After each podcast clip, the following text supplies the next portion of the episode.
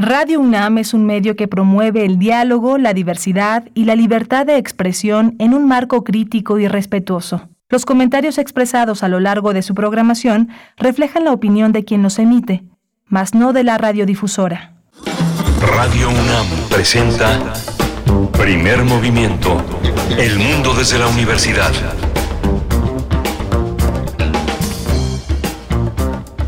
Hola, buenos días. Ya es el último día de la semana y se llama viernes 17 de marzo. Son las 7.04 de la mañana en esta gran ciudad de México. Estamos en Radio UNAM, en primer movimiento, esta nave que está eh, timoneada por Rodrigo Aguilar en la producción ejecutiva y está hoy, esta, esta mañana un, un, operador que no que no, eh, que no que no que no tenía el gusto de conocer no había estado con nosotros Antonio Beltrán que le agradecemos mucho que se dé ese tiempo para estar aquí en esta nave primer movimiento. Está mi compañera Bernice Camacho enfrente enfrente del otro lado de la mesa. Bernice querida buenos días. Buenos días Miguel Ángel Quemain. Sí ya podemos decir por fin que es viernes. Es viernes 17 de marzo de 2023 también se encuentra Antonio Quijano jefe de noticias por acá en cabina de FM en Adolfo Prieto 133 Colonia del Valle Tamara Quirós, con sana distancia, les atiende y recibe sus comentarios en redes sociales y hoy viernes también recibe sus complacencias musicales, peticiones musicales que van a poner pues el ambiente esta mañana. Ustedes deciden qué es lo que vamos a escuchar.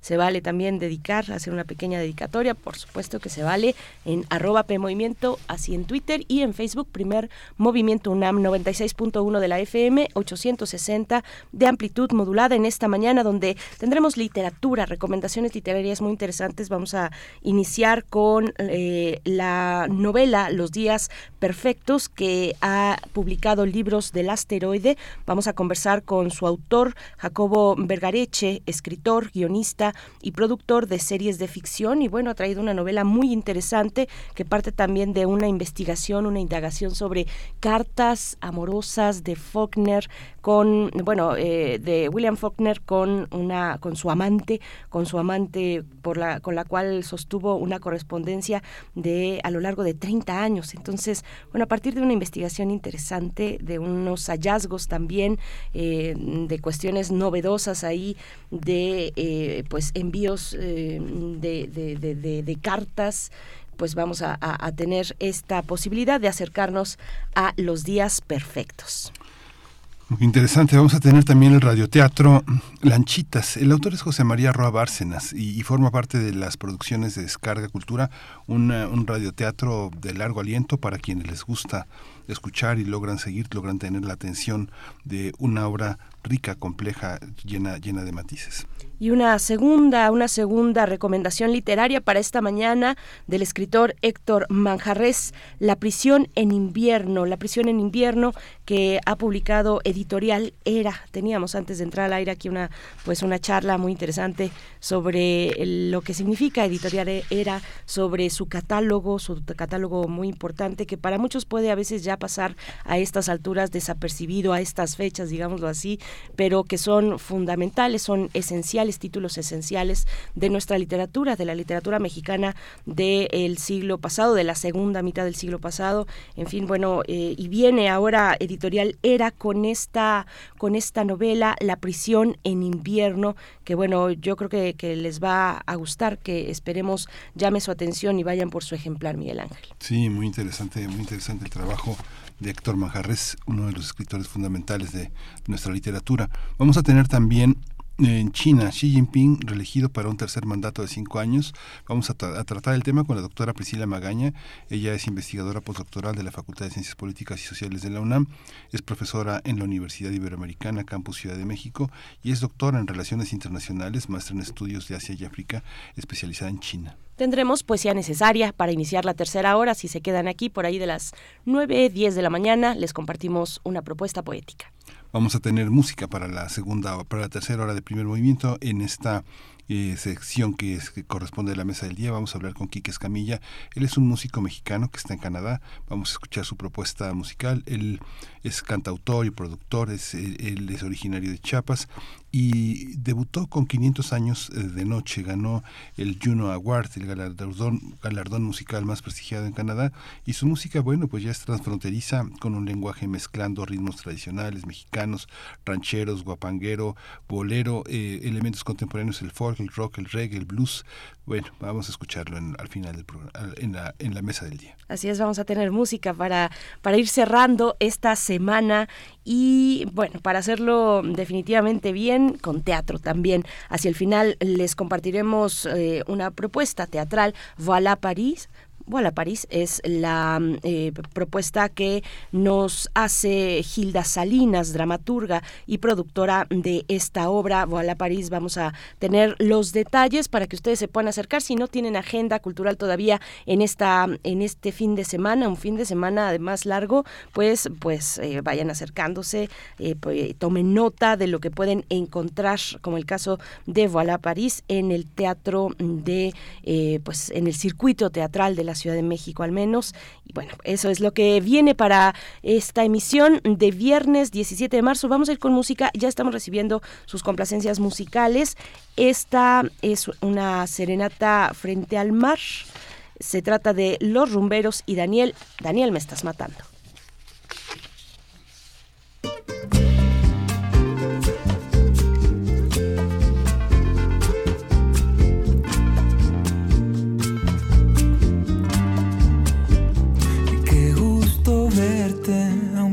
Te ves diferente.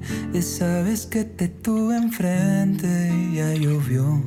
Cuando me dijiste adiós, fue en este muelle que zarpaste hacia otra corriente. Te quedaste anclada en otro corazón que te dio todo menos amor. Qué casualidad, no te. Y ahora que él no está, quieres que te dé. Ay, ay, ay, serenata frente al mar. Flores que te hagan recordar un amor de esos que hoy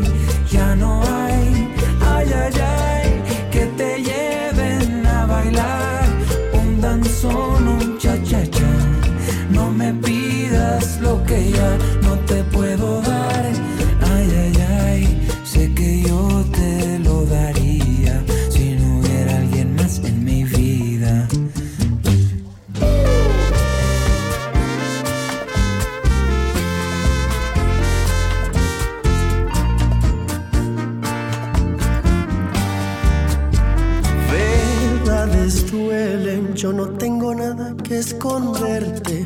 Ojalá hubiera sido así de transparente y no advertido de repente. Qué casualidad. No te ves muy bien. Y ahora que él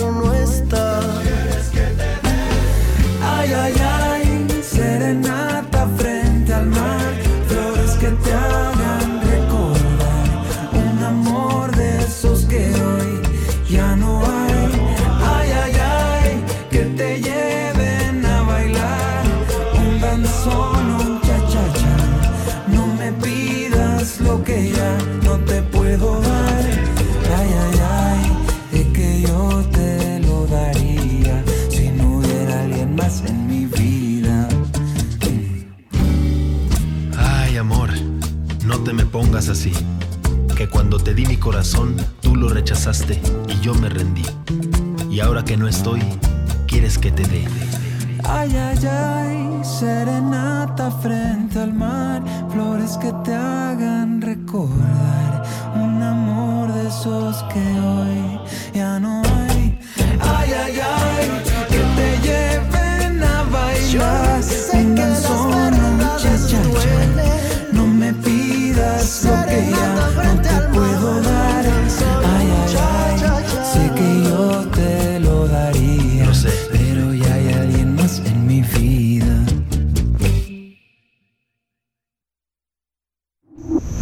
Primer movimiento. Hacemos comunidad con tus postales sonoras. Envíalas a primermovimientounam.gmail.com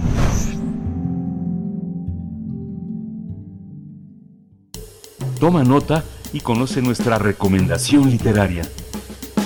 En la novela Los días perfectos, el guionista y autor Jacobo Vergareche plasma un estilo singular y repleto de humor, aunque en el fondo desentraña los problemas que enfrentan las relaciones de pareja. Los días perfectos habla de, sobre un periodista desengañado de la vida, pues cansado de su trabajo y su matrimonio, planea asistir a un congreso en Austin, Texas, donde vive Camila, su única inspiración para seguir adelante.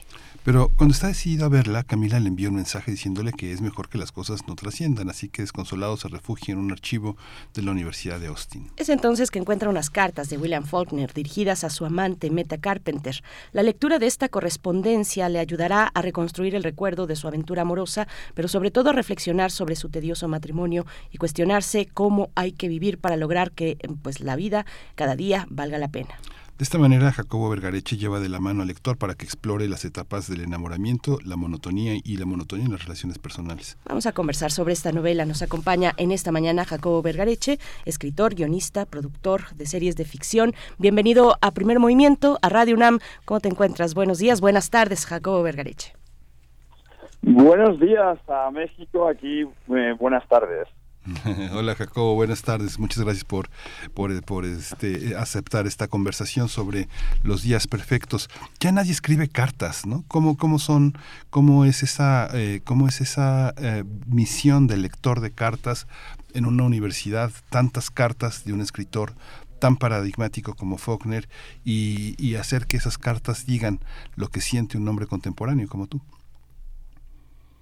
Bueno, eh, a ver, nadie escribe cartas, es cierto. La gente escribe WhatsApps y, se borran para siempre. O sea que perdemos la memoria de, del amor, ¿no? Yo, yo creo que pertenezco a la última generación de gente que todavía tiene cajas con, con cartas de amor.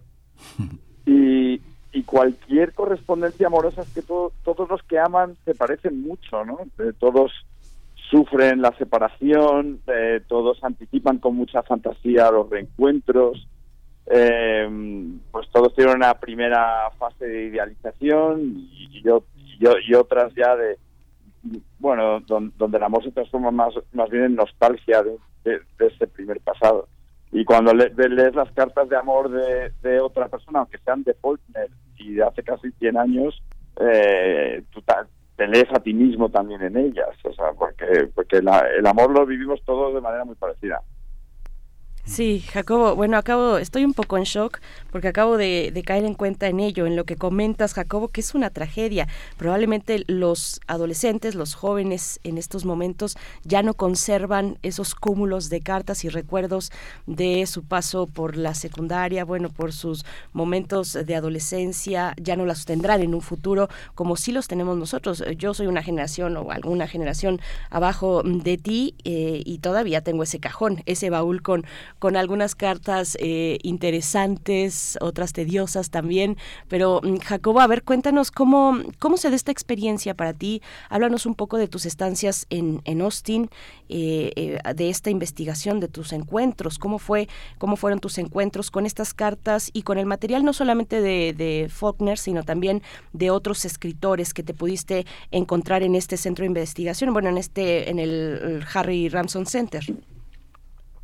Bueno, eh, el, el Harry Center es un lugar fascinante, eh, muy desconocido, y sin embargo probablemente sea el repositorio eh, más importante de archivos de escritores. ¿no? Eh, hay 43 millones de documentos, entre los cuales están pues las cartas no solo de Faulkner, están las de Beckett, las de Gabriel García Márquez, de, también mucho de Borges, pero por ejemplo hay, hay dibujos del Principito de Saint-Exupéry, eh, de Chesterton, del mago Houdini, de Einstein, o sea, eh, realmente es una fantasía y, y, es muy accesible, es muy fácil entrar, a hacerse, se tarda exactamente siete minutos en hacerse uno un carnet de investigador y, poder ir a, pedir que te den cajas y cajas de, de, archivos. Yo yo fui consejero del Harry Ransom Center eh, y, por tanto tenía ya un acceso muy privilegiado y viví cuatro años en, en Texas, eh, en Austin, y bueno, y, y, una de mis aficiones era ir al, al Harry Lanson Center a ver, a ver documentos, ¿no? Como, como, pues como un chismoso a, a leer las, las correspondencias privadas de los de los autores hasta que de repente me encontré con, con este amor de, de, de Faulkner que, que además no se han publicado jamás. Entonces me pasé un año entero negociando con, con la familia Faulkner para que me dejaran publicarlo. Pero, claro, sí, es fascinante. Sin embargo, quien no conozca Faulkner eh, encuentra en esas cartas un sentido de lo contemporáneo que es muy interesante para ver cómo el amor crece y el amor poco a poco se disuelve. Este, eh, yo recuerdo mucho que una de las una, de las llamadas de atención en el caso del psicoanálisis es que no es viable la, eh, el análisis a través de las cartas, a través de la escritura, con todo y que bueno, por supuesto hay unas corrientes comerciales que dicen que la escritura y la autoescritura biográfica es una fuente de análisis, pero ¿cómo se da a través de la escritura? ¿Qué es lo que dice un hombre y qué es lo que dice una mujer? ¿Son muy distintas las argumentaciones eh, a la hora de enfrentarlas como novelista, Jacobo? Lo que dice un hombre y lo que dice una mujer, pues mira, en, claro, en, la correspondencia de Faulkner eh, es, la, es, la es la correspondencia que guardaba Meta, Meta Carpenter. Y sin embargo, las cartas de Meta Faulkner no, no las conocemos porque, porque Faulkner las quemaba para que su mujer no las encontrase. Entonces, mm, solo tenemos eh, una mitad, ¿no? Tenemos su voz y a ella nos la tenemos que imaginar a través de lo que él contesta y responde y cómo construye su deseo. Y, yo, en mi libro he intentado hacer lo mismo, o sea, no, no, no sabemos lo que ellas dirían y lo que ellas contestarían, ¿no? Eh, pero fíjate que, me he encontrado con mucho público sobre todo mujeres, porque las mujeres leen, leen bastante más que los hombres, sobre todo leen más ficción, eh, más novela, eh, y, y, muchas me hablaban que se sentían totalmente identificadas con, con el personaje, aunque fuese masculino, em, porque yo creo que, que los rigores del amor los vivimos muy parecidamente, o sea, no, somos tan diferentes a, la hora de amar los hombres y, y las mujeres, nos aburrimos igual y también nos nos emocionamos y nos entusiasmamos eh, igualmente. Yo creo que, somos más diferentes como individuos que, que, por género. ¿no? Jacobo, bueno, para seguir con los personajes, háblanos de los personajes femeninos. ¿Cómo fue, cómo fue para ti? ¿Qué decisiones, eh, a qué decisiones te enfrentaste al momento de construir eh, a, a, estos personajes, a Paula, a Camila? A ver, cuéntanos un poco de ello. Bueno, eh, a ver, Camila representa eh, un poco una huida de algo que, está fuera de, tu vida, ¿no? Que, que realmente, o sea, para el protagonista es, algo exótico, que, que, no tiene conexión, hay un vaso comunicante con su vida y, en ese sentido le permite fantasear y, y, ser las cosas que no puede ser y, experimentarse de otra manera. Y entonces creo que eh, Texas es, es, México, pues México Norte yo lo llamaba, que los gringos se estarán conmigo para eso. Pero claro, viviendo en Austin, yo, es que desaprendí el inglés, o sea, solo estaba aprendí a hablar mexicano más bien.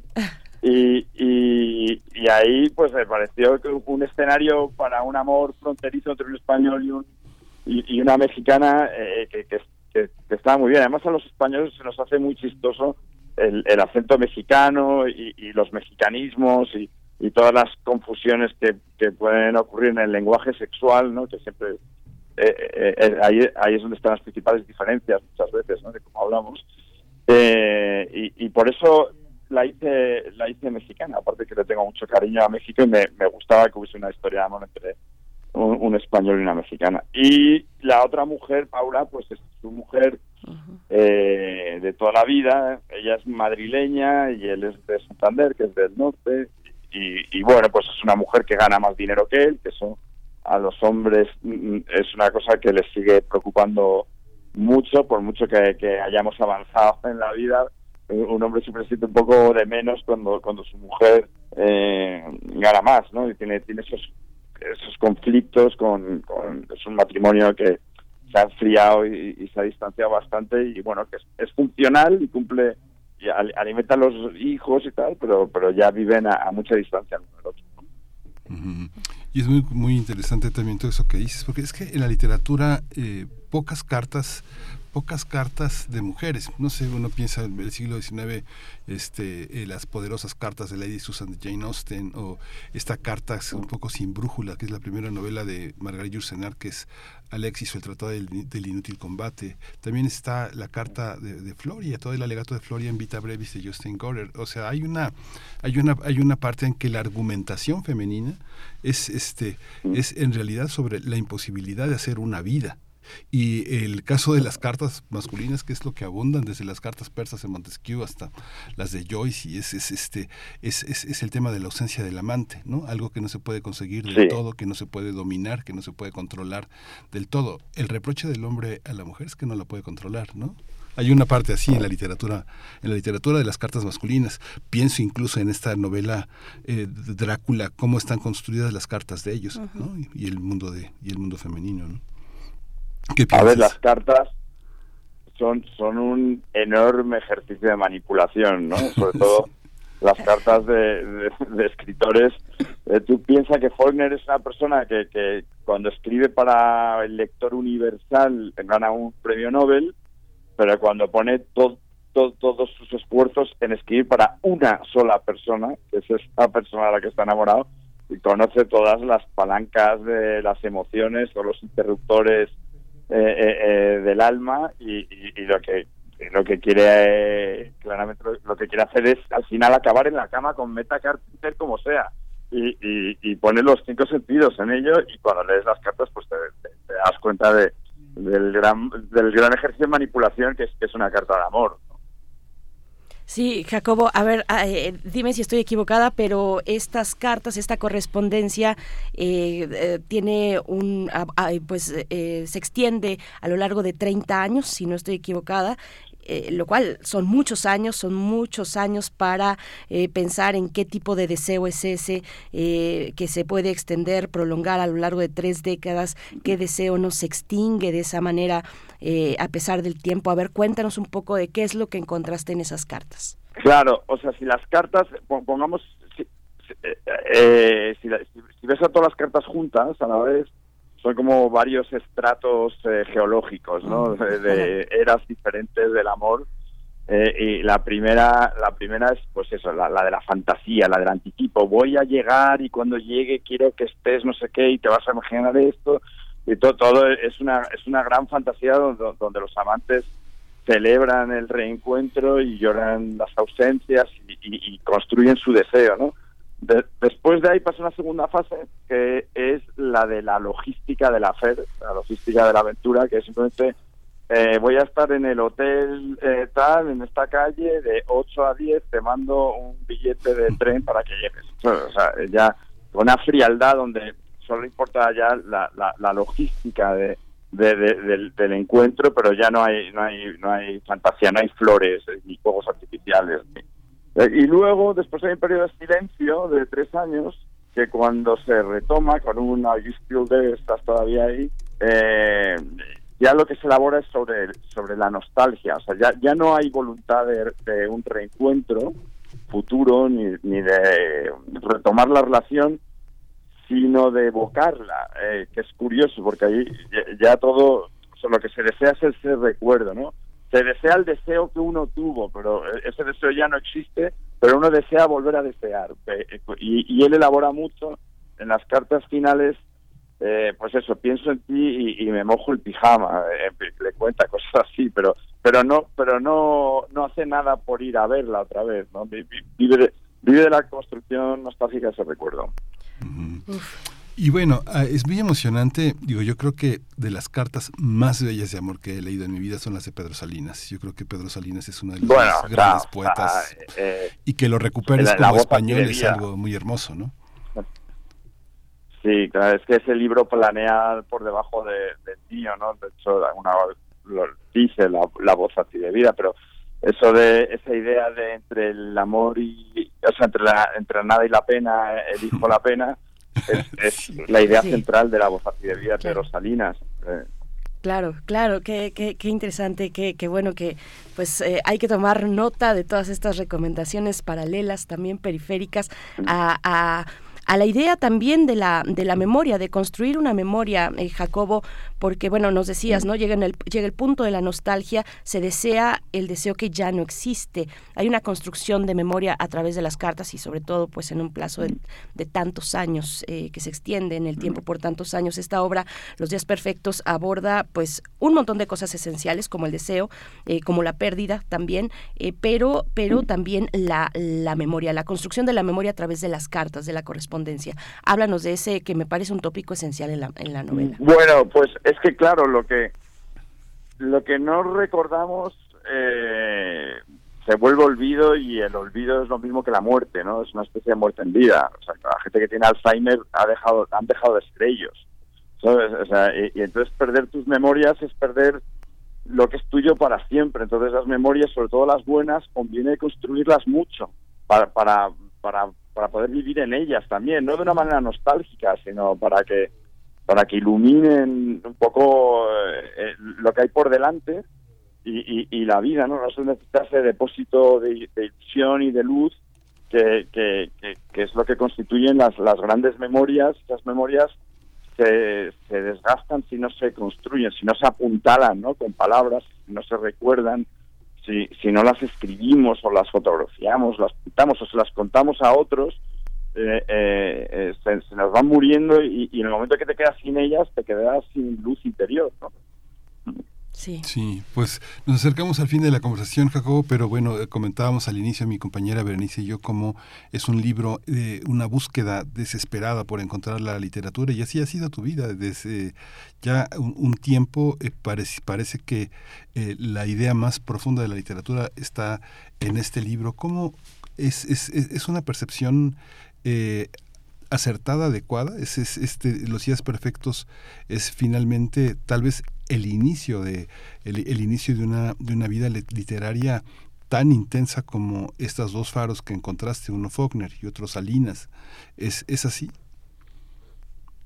Sí, o sea, yo, eh, eh, a ver, es mi segundo libro y ahora estoy con el siguiente que me ha costado, me ha costado menos, o sea, para, para mí yo he sido muy fetichista de, de, los escritores y, y, bueno, y zambullirme en ese mundo de Harry Ransom, que esto estar entre es en un cementerio de escritores realmente, removiendo los huesos y las memorias de todos, pues, me ha servido para arrancar a, escribir, ¿no? O sea, ahí he encontrado mucho alimento.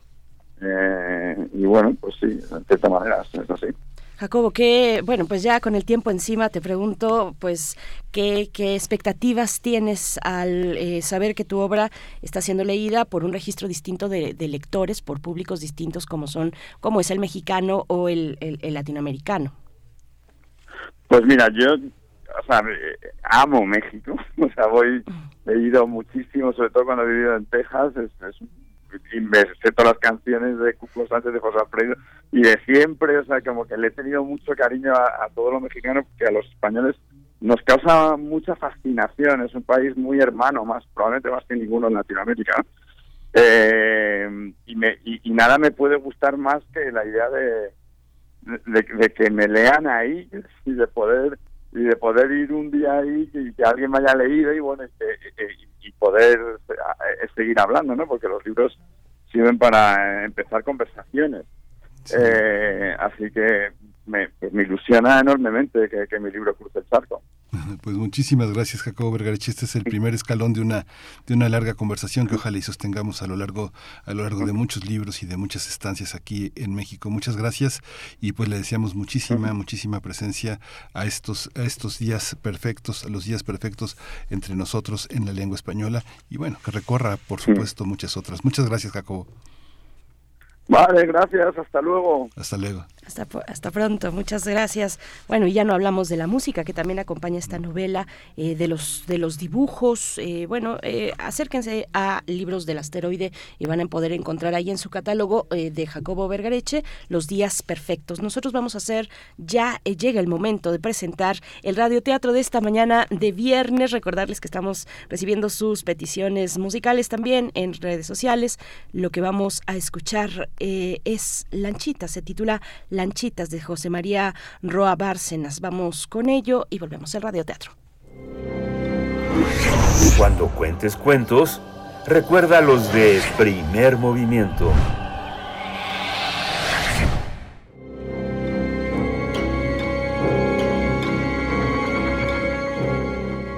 Lanchitas. José María Roa Bárcena.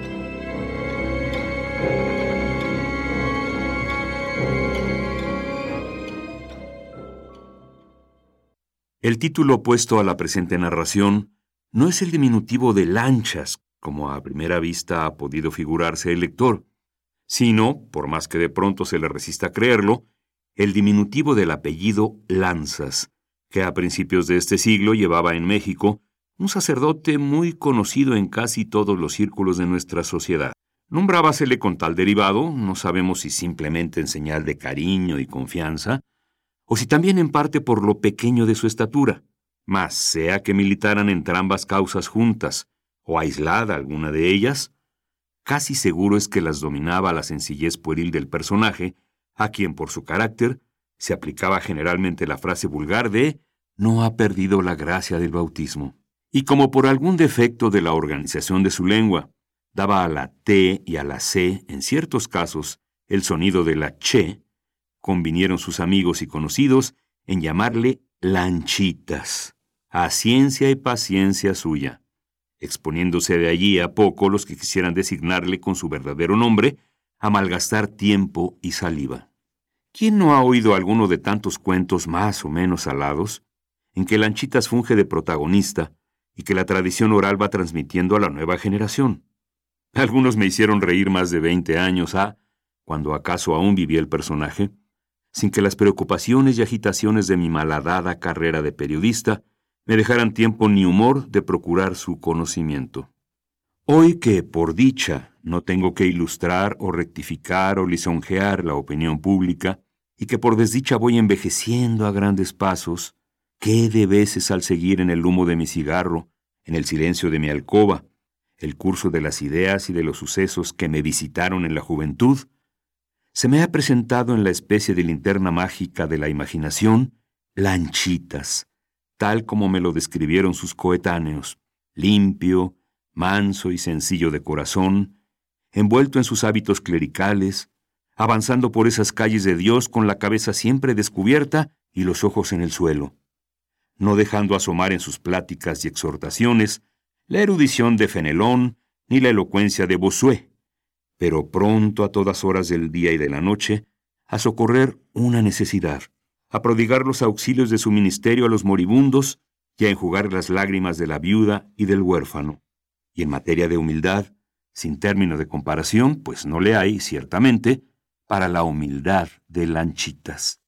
Y sin embargo me dicen que no siempre fue así, que si no recibió del cielo un talento de primer orden ni una voluntad firme y altiva, era hombre medianamente resuelto y despejado, y por demás estudioso e investigador. En una época en que la fe y el culto católico no se hallaban a discusión en estas comarcas, y en que el ejercicio del sacerdocio era relativamente fácil y tranquilo, bastaban la pureza de costumbres, la observancia de la disciplina eclesiástica, el ordinario conocimiento de las ciencias sagradas y morales y un juicio recto para captarse el aprecio del clero y el respeto y la estimación de la sociedad.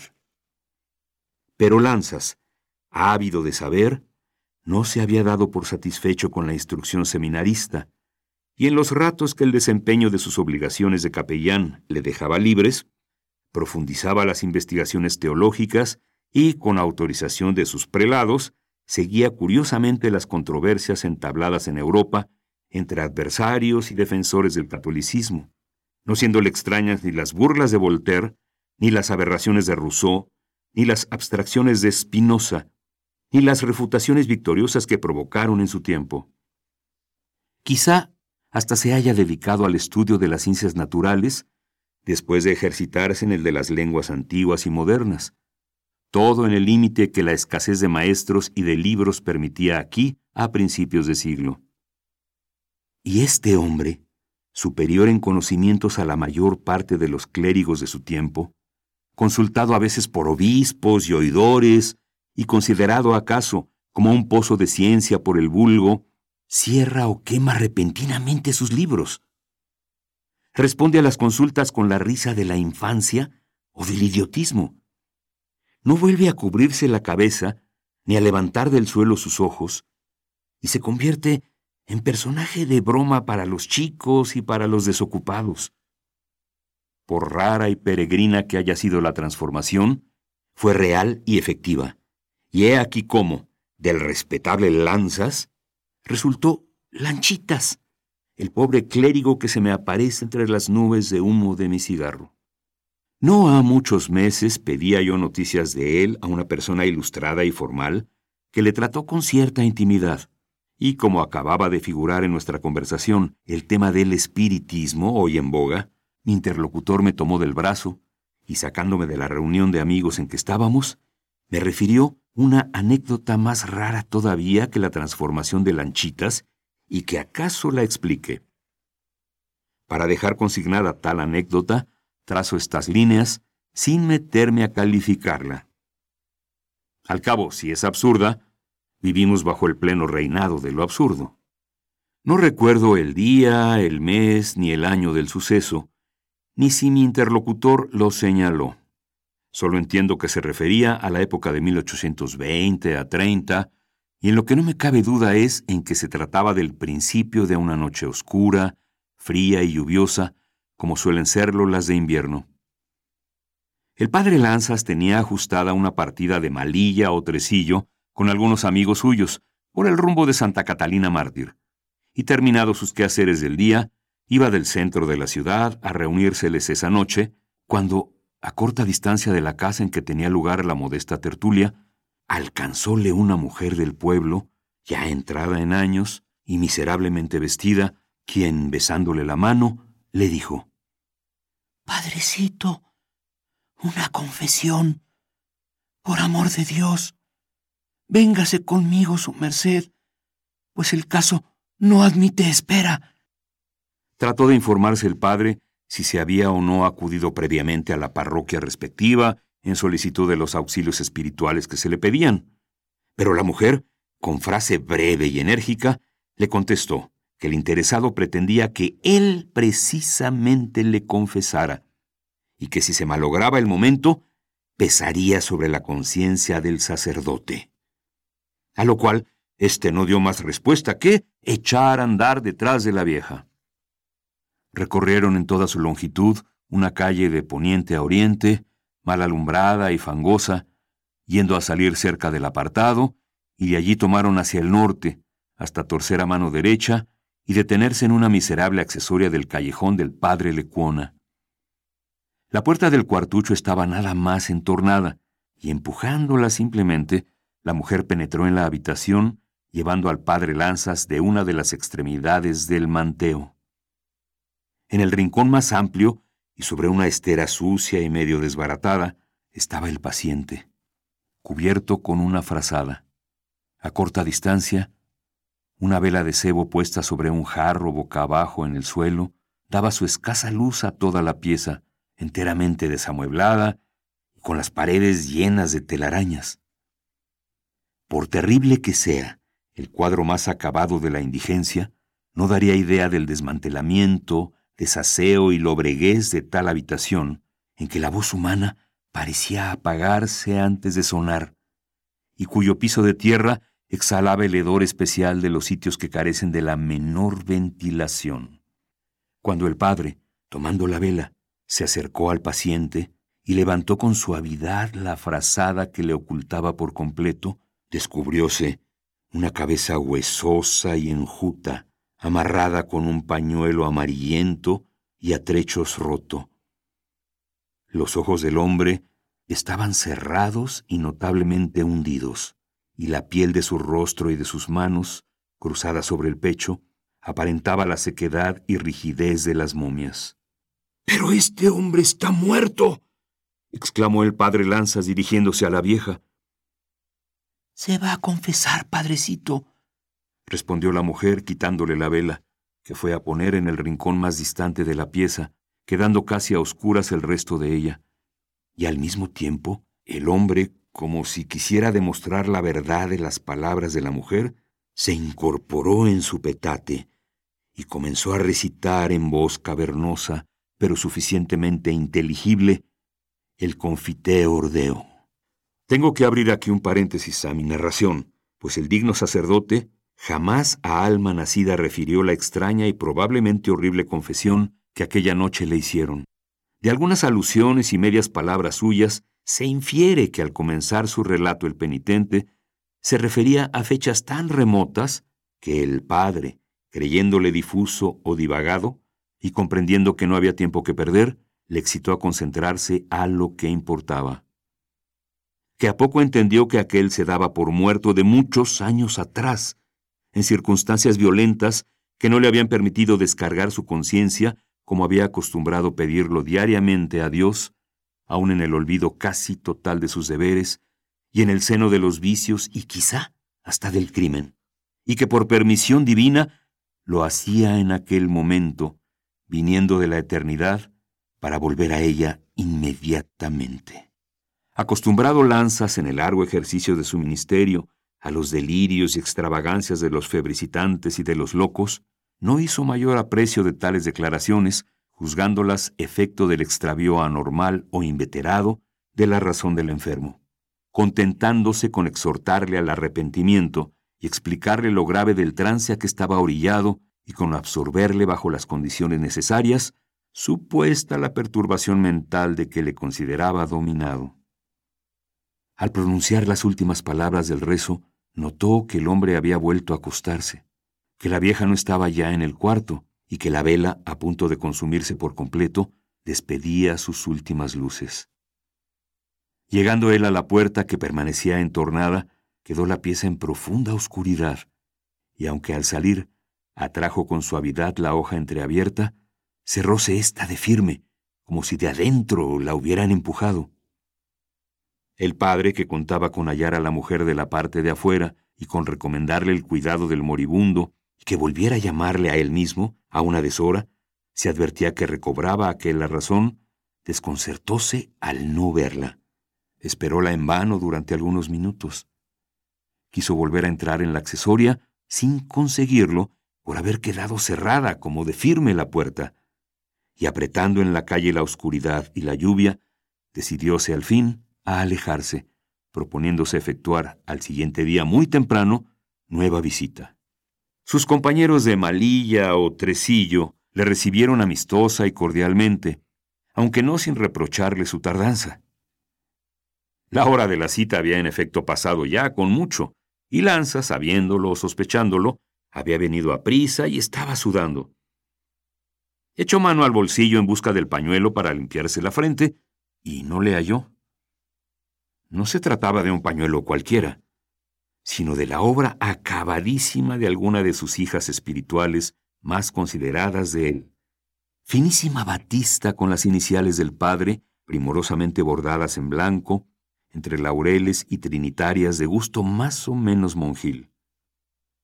Prevalido de su confianza en la casa, llamó al criado, le dio las señas de la accesoria en que seguramente había dejado el pañuelo y le despachó en su busca, satisfecho de que se le presentara así ocasión de tener nuevas noticias del enfermo y de aplacar la inquietud en que él mismo había quedado a su respecto.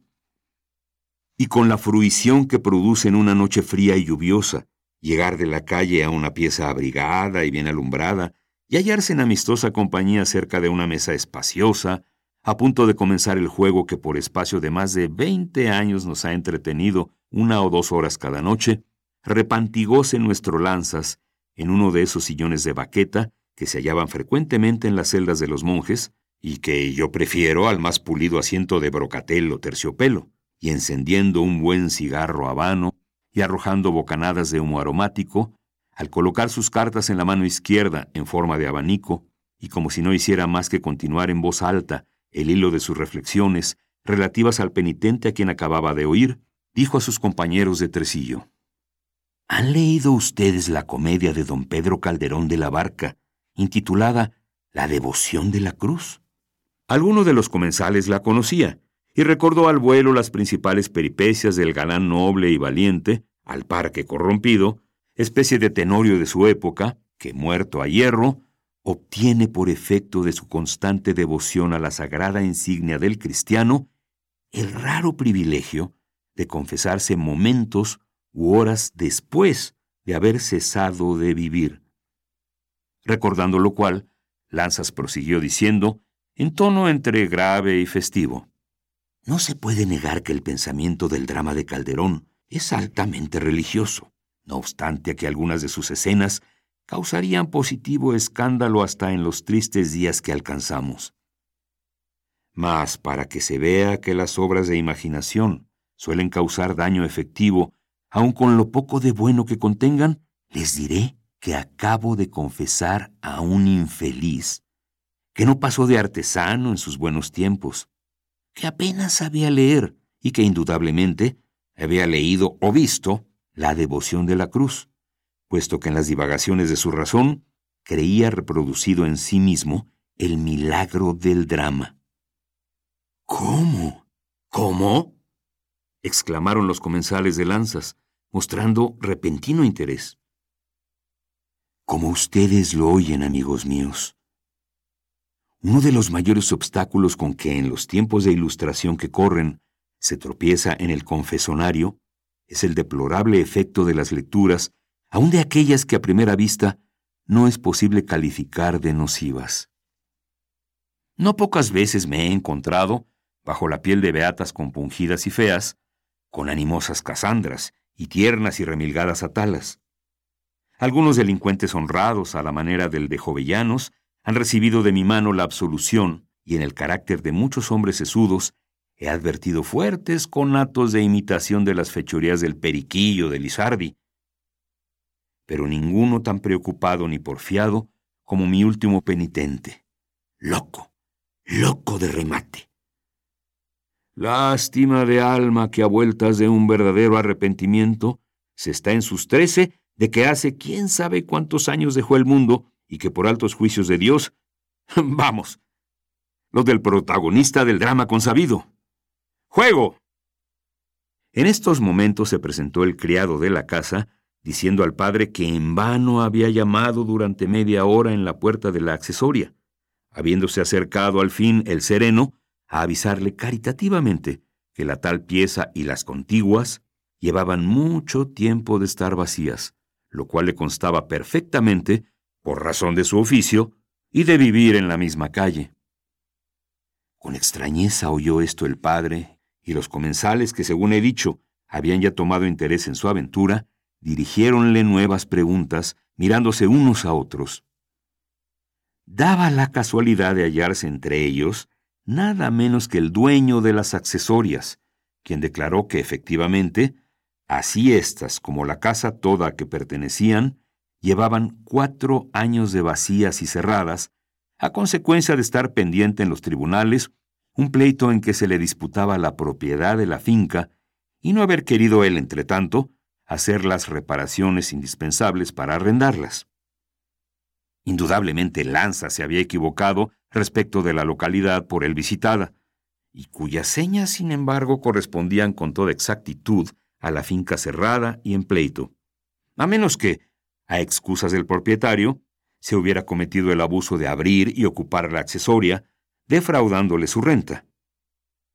Interesados igualmente, aunque por motivos diversos, el dueño de la casa y el padre, en salir de dudas, convinieron esa noche en reunirse a otro día temprano para ir juntos a reconocer la accesoria. Aún no eran las ocho de la mañana siguiente, cuando llegaron a su puerta, no solo bien cerrada, sino mostrando entre las hojas y el marco, y en el ojo de la llave, telarañas y polvo que daban la seguridad material de no haber sido abierta en algunos años. El propietario llamó sobre esto la atención del padre, quien retrocedió hasta el principio del callejón, volviendo a recorrer cuidadosamente y guiándose por sus recuerdos de la noche anterior, la distancia que mediaba desde la esquina hasta el cuartucho, a cuya puerta se detuvo nuevamente, asegurando con toda formalidad ser la misma por donde había entrado a confesar al enfermo, a menos que como éste no hubiera perdido el juicio. A creerlo así, se iba inclinando el propietario al ver la inquietud y hasta la angustia con que Lanzas examinaba la puerta y la calle, ratificándose en sus afirmaciones y suplicando hiciese abrir la accesoria a fin de registrarla por dentro. Llevaron allí un manojo de llaves viejas, tomadas de orín, y, probando algunas, después de haber sido necesario desembarazar de tierra y telarañas por medio de clavo o estaca el agujero de la cerradura, se abrió al fin la puerta, saliendo por ella el aire malsano y apestoso a humedad, que Lanzas había aspirado allí la noche anterior. Penetraron en el cuarto nuestro clérigo y el dueño de la finca, y a pesar de su obscuridad, pudieron notar desde luego que estaba enteramente deshabitado y sin mueble ni rastro alguno de inquilinos. Disponíase el dueño a salir, invitando a Lanzas a seguirle o precederle, cuando éste, renuente a convencerse de que había simplemente soñado lo de la confesión, se dirigió al ángulo del cuarto en que recordaba haber estado el enfermo y halló en el suelo y cerca del rincón su pañuelo, que la escasísima luz de la pieza no le había dejado ver antes. Recogióle con profunda ansiedad y corrió hacia la puerta para examinarle a toda la claridad del día. Era el suyo, y las marcas bordadas no le dejaban duda alguna. Inundados en sudor su semblante y sus manos, clavó en el propietario de la finca los ojos, que el terror parecía hacer salir de sus órbitas. Se guardó el pañuelo en el bolsillo, descubrióse la cabeza y salió a la calle con el sombrero en la mano, delante del propietario, quien después de haber cerrado la puerta y entregado a su dependiente el manojo de llaves, echó a andar al lado del padre, preguntándole con cierta impaciencia, Pero, ¿y cómo se explica usted lo acaecido? Lanzas le vio con señales de extrañeza, como si no hubiera comprendido la pregunta, y siguió caminando con la cabeza descubierta a sombra y a sol, y no se la volvió a cubrir desde aquel punto. Cuando alguien le interrogaba sobre semejante rareza, contestaba con risa de idiota, llevándose la diestra al bolsillo para cerciorarse de que tenía consigo el pañuelo. Con infatigable constancia, siguió desempeñando las tareas más modestas del ministerio sacerdotal, dando señalada preferencia a las que más en contacto le ponían con los pobres y los niños, a quienes mucho se asemejaba en sus conversaciones y en sus gustos. ¿Tenía acaso presente el pasaje de la Sagrada Escritura relativo a los párvulos? Jamás se le vio volver a dar el menor indicio de enojo o de impaciencia. Y si en las calles era casual o intencionalmente atropellado o vejado, continuaba su camino con la vista en el suelo y moviendo sus labios como si orara. Así le suelo contemplar todavía en el silencio de mi alcoba, entre las nubes de humo de mi cigarro, y me pregunto si a los ojos de Dios no era Lanchitas más sabio que Lanzas, y si los que nos reímos con la narración de sus excentricidades y simplezas ¿No estamos en realidad más trascordados que el pobre clérigo? Diré, por vía de apéndice, que poco después de su muerte, al reconstruir alguna de las casas del callejón del padre Lecuona, extrajeron del muro más grueso de una pieza, que ignoro si sería la consabida accesoria, el esqueleto de un hombre que parecía haber sido emparedado mucho tiempo antes, y a cuyo esqueleto se dio sepultura con las debidas formalidades.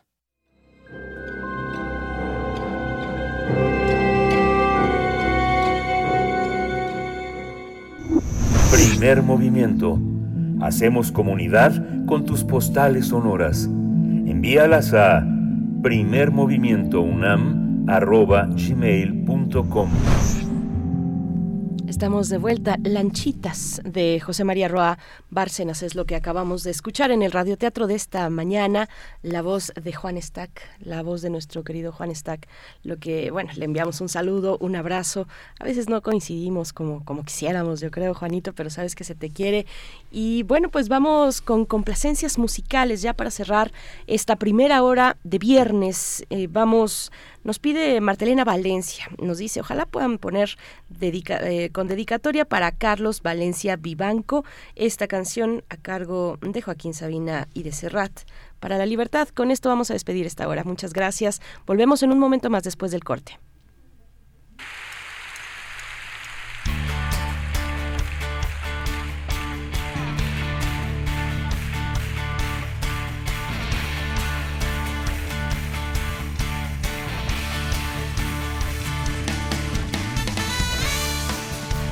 Libertad, sagro, locho y pervivo para la libertad.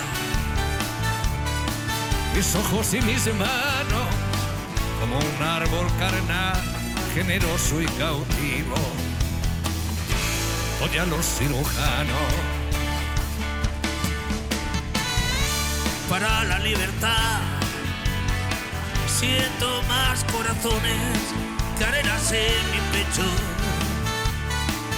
Espuma mis venas y entro en los hospitales y entro en los algodones, como en las azucenas. Porque donde unas cuencas vacías amanezcan, ella pondrá dos piedras de futura mirada. Y hará que nuevos brazos y nuevas piernas crezcan en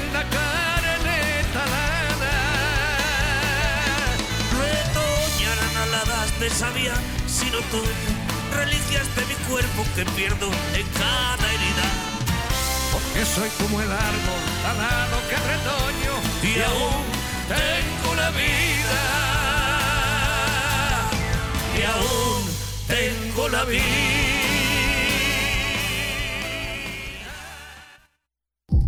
96.1 de frecuencia modulada.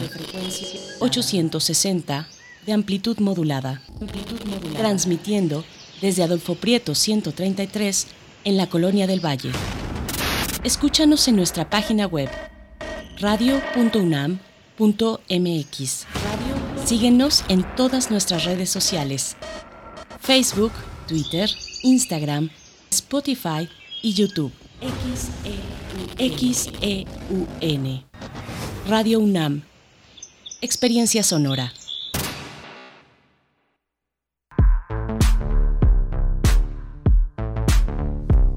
Una canción que exponga. Una canción que celebre. Una canción que denuncie. Un centenar de canciones que nos liberen. Casa del Lago UNAM te invita a participar en el segundo concurso de canción feminista, un encuentro desde la música y el canto con los feminismos de ayer y hoy. Consulta las bases en la página casadelago.unam.mx o en las redes sociales de Casa del Lago UNAM. Cierre de convocatoria 19 de marzo de 2023.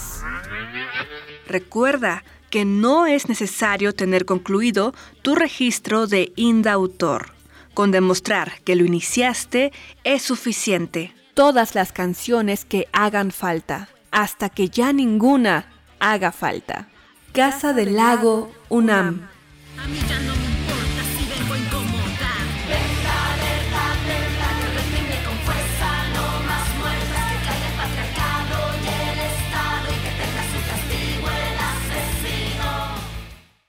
A las madres que buscan a sus hijas, a las mujeres que trabajan sin ser reconocidas, a las mujeres que luchan por espacios incluyentes, a las que se enorgullecen de su diversidad, a las que honran la historia de las que ya no están, a las que desde casa lo dan todo, a las que disfrutan su cuerpo y reclaman su derecho a decidir, a todas las mujeres a las que nos han tratado de borrar la sonrisa. Este 8 de marzo luchemos juntas por nuestro derecho a la alegría. Movimiento Ciudadano. Claro, en la fiesta te metes lo que sea para pasarla bien, pero en realidad, ¿sabes qué te estás metiendo? Muchas drogas químicas son elaboradas con ácido muriático, sosa cáustica y reticida. Ahora el narco añade fentanilo para engancharte desde la primera vez. El fentanilo mata. Es 50 veces más potente que la heroína. 200 personas mueren al día por su consumo. No te arriesgues. No estás solo. Si necesitas ayuda, llama a la línea de la vida 800-911-2000. Secretaría de Gobernación. Gobierno de México. La Universidad Autónoma Chapingo, institución dedicada a la enseñanza, investigación, servicio y difusión en ciencias agropecuarias y forestales, fundada en 1854, invita a participar en el concurso de selección 2023. Registro de aspirantes del 1 de febrero al 31 de marzo en dse.chapingo.mx diagonal aspirantes. Aplicación del examen 20 de mayo. Mayores informes al teléfono 800 503 4774.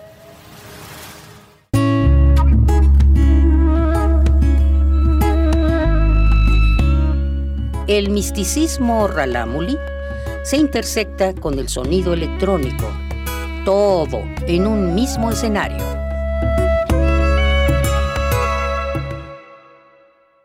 Edna Nao y Fernanda Elío en Intersecciones. Viernes 17 de marzo a las 21 horas. Sala Julián Carrillo. Mi paso en este mundo. Entrada libre. Radio UNAM. Experiencia sonora.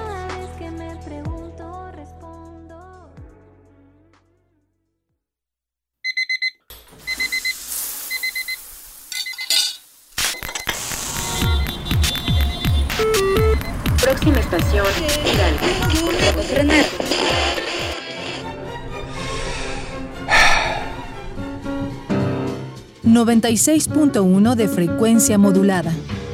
860 de amplitud modulada. Transmitiendo desde Adolfo Prieto 133 en la Colonia del Valle. XEUN. Radio UNAM. Experiencia sonora.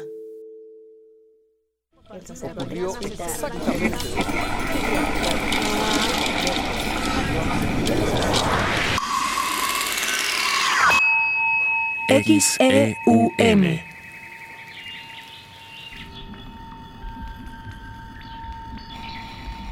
Radio UNAM. Experiencia sonora.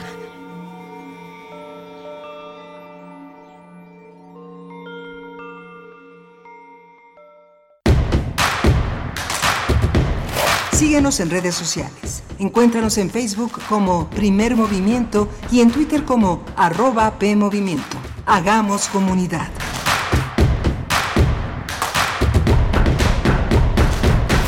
Ocho de la mañana con cinco minutos, hora del centro del país. Buenos días, bienvenidos a Primer Movimiento. Estamos iniciando el segundo momento, la segunda hora de este espacio matutino de Radio UNAM desde Adolfo Prieto 133, Colonia del Valle. Transmitimos en vivo 96.1 en la FM y en el 860 de amplitud modulada. Les saludamos también en redes sociales donde ahí se encuentra Tamara Quirós recibiendo sus complacencias musicales para esta mañana de viernes y sus comentarios en general por supuesto, también aquí en cabina, Rodrigo Aguilar en la producción ejecutiva. Está Antonio Beltrán esta mañana en la operación técnica de la consola.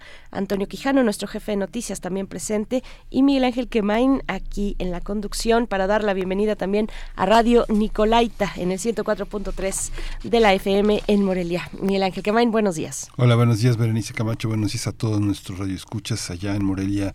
También buenos días. Eh, eh, vamos a tener en esta segunda hora de primer movimiento La prisión en invierno, una nueva novela de Héctor Manjarres, el gran escritor Héctor Manjarres, escritor académico. Y vamos a tener también la presencia de China, Xi Jinping, que se ha reelegido para un tercer mandato de cinco años. Vamos a tratar el tema con la doctora Priscila Magaña, investigadora postdoctoral en la Facultad de Ciencias Políticas y Sociales de la UNAM. Sí, temas eh, pues muy muy interesantes esta novela con la cual estaremos conversando a través de la cual eh, con Héctor Manjarres eh, de Editorial Era. Fíjate que pues yo me, me acerqué, lo, lo platicábamos en la mañana en esta fil minería, puse un poquito más de atención a varios detalles y entre ellos, bueno, pues cuál es el público que se acerca a las distintas, eh, a los stands de las distintas editoriales, cuál es el público que se acerca a la editorial Era, que tiene pues un catálogo tan rico, ¿no? Tan rico de clásicos, eh, pensábamos, bueno, los que ya no están, los que sostuvieron durante mucho tiempo la editorial Era, eh, el- yo creo que los, el primer libro tal vez que yo me compré con mi dinero de editorial Era, son es el eh, alguno de los tomos de los cuadernos de la cárcel, por ejemplo, de Gramsci. Uf, ¿no? Ya están todos despintados, ya están así eh, maltratados y, y, después me compré los seis, son seis cuadernos de la, de la cárcel. Pero bueno, hablábamos un poco de estos escritores y escritoras mexicanas que sostuvieron en su momento a un proyecto editorial tan digno, tan interesante como editorial era. Eh, hablábamos de, eh, de Elena Garro, eh, de Monsiváis, ¿no? De, de Pacheco, por supuesto, ¿no? Un, un proyecto editorial mexicano bien importante, bien interesante y de pronto yo veo que ya en pues en las ferias más recientes ya mm, bueno también revueltas, ¿no? La obra de revueltas que, que, ya no, no se acerca tanto, tanto público, público joven. Yo creo que habría que por ahí volver a explorar una editorial como esta y nos vamos a encontrar con verdaderas joyas. También una parte importante, una parte, digamos, significativa o representativa de poesía, por ejemplo, ¿no? También la vamos a encontrar en editorial Era y esto, pues, a precios además muy accesibles, ¿no? Me, llama, me llamaba la atención en esta ocasión particularmente, porque por ahí alguien me dijo con quien yo estaba asistiendo a la, a, a la FIL, me decía, pero ahí ya, ya, ya son puras obras del pasado, ¿no? Ya ya quedaron un poco atrás. Pues no, siguen publicando y es el caso de La prisión en invierno de Héctor Manjarres, una novela muy interesante, Miguel Ángel. Sí, es una novela muy interesante y vamos a hablar con él en un, en un par de minutos sobre, sobre ella. Sí, pues en realidad nos vamos ya para, para hablar de esta novela. Primer movimiento. Hacemos comunidad con tus postales sonoras. Envíalas a primermovimientounam arroba gmail.com.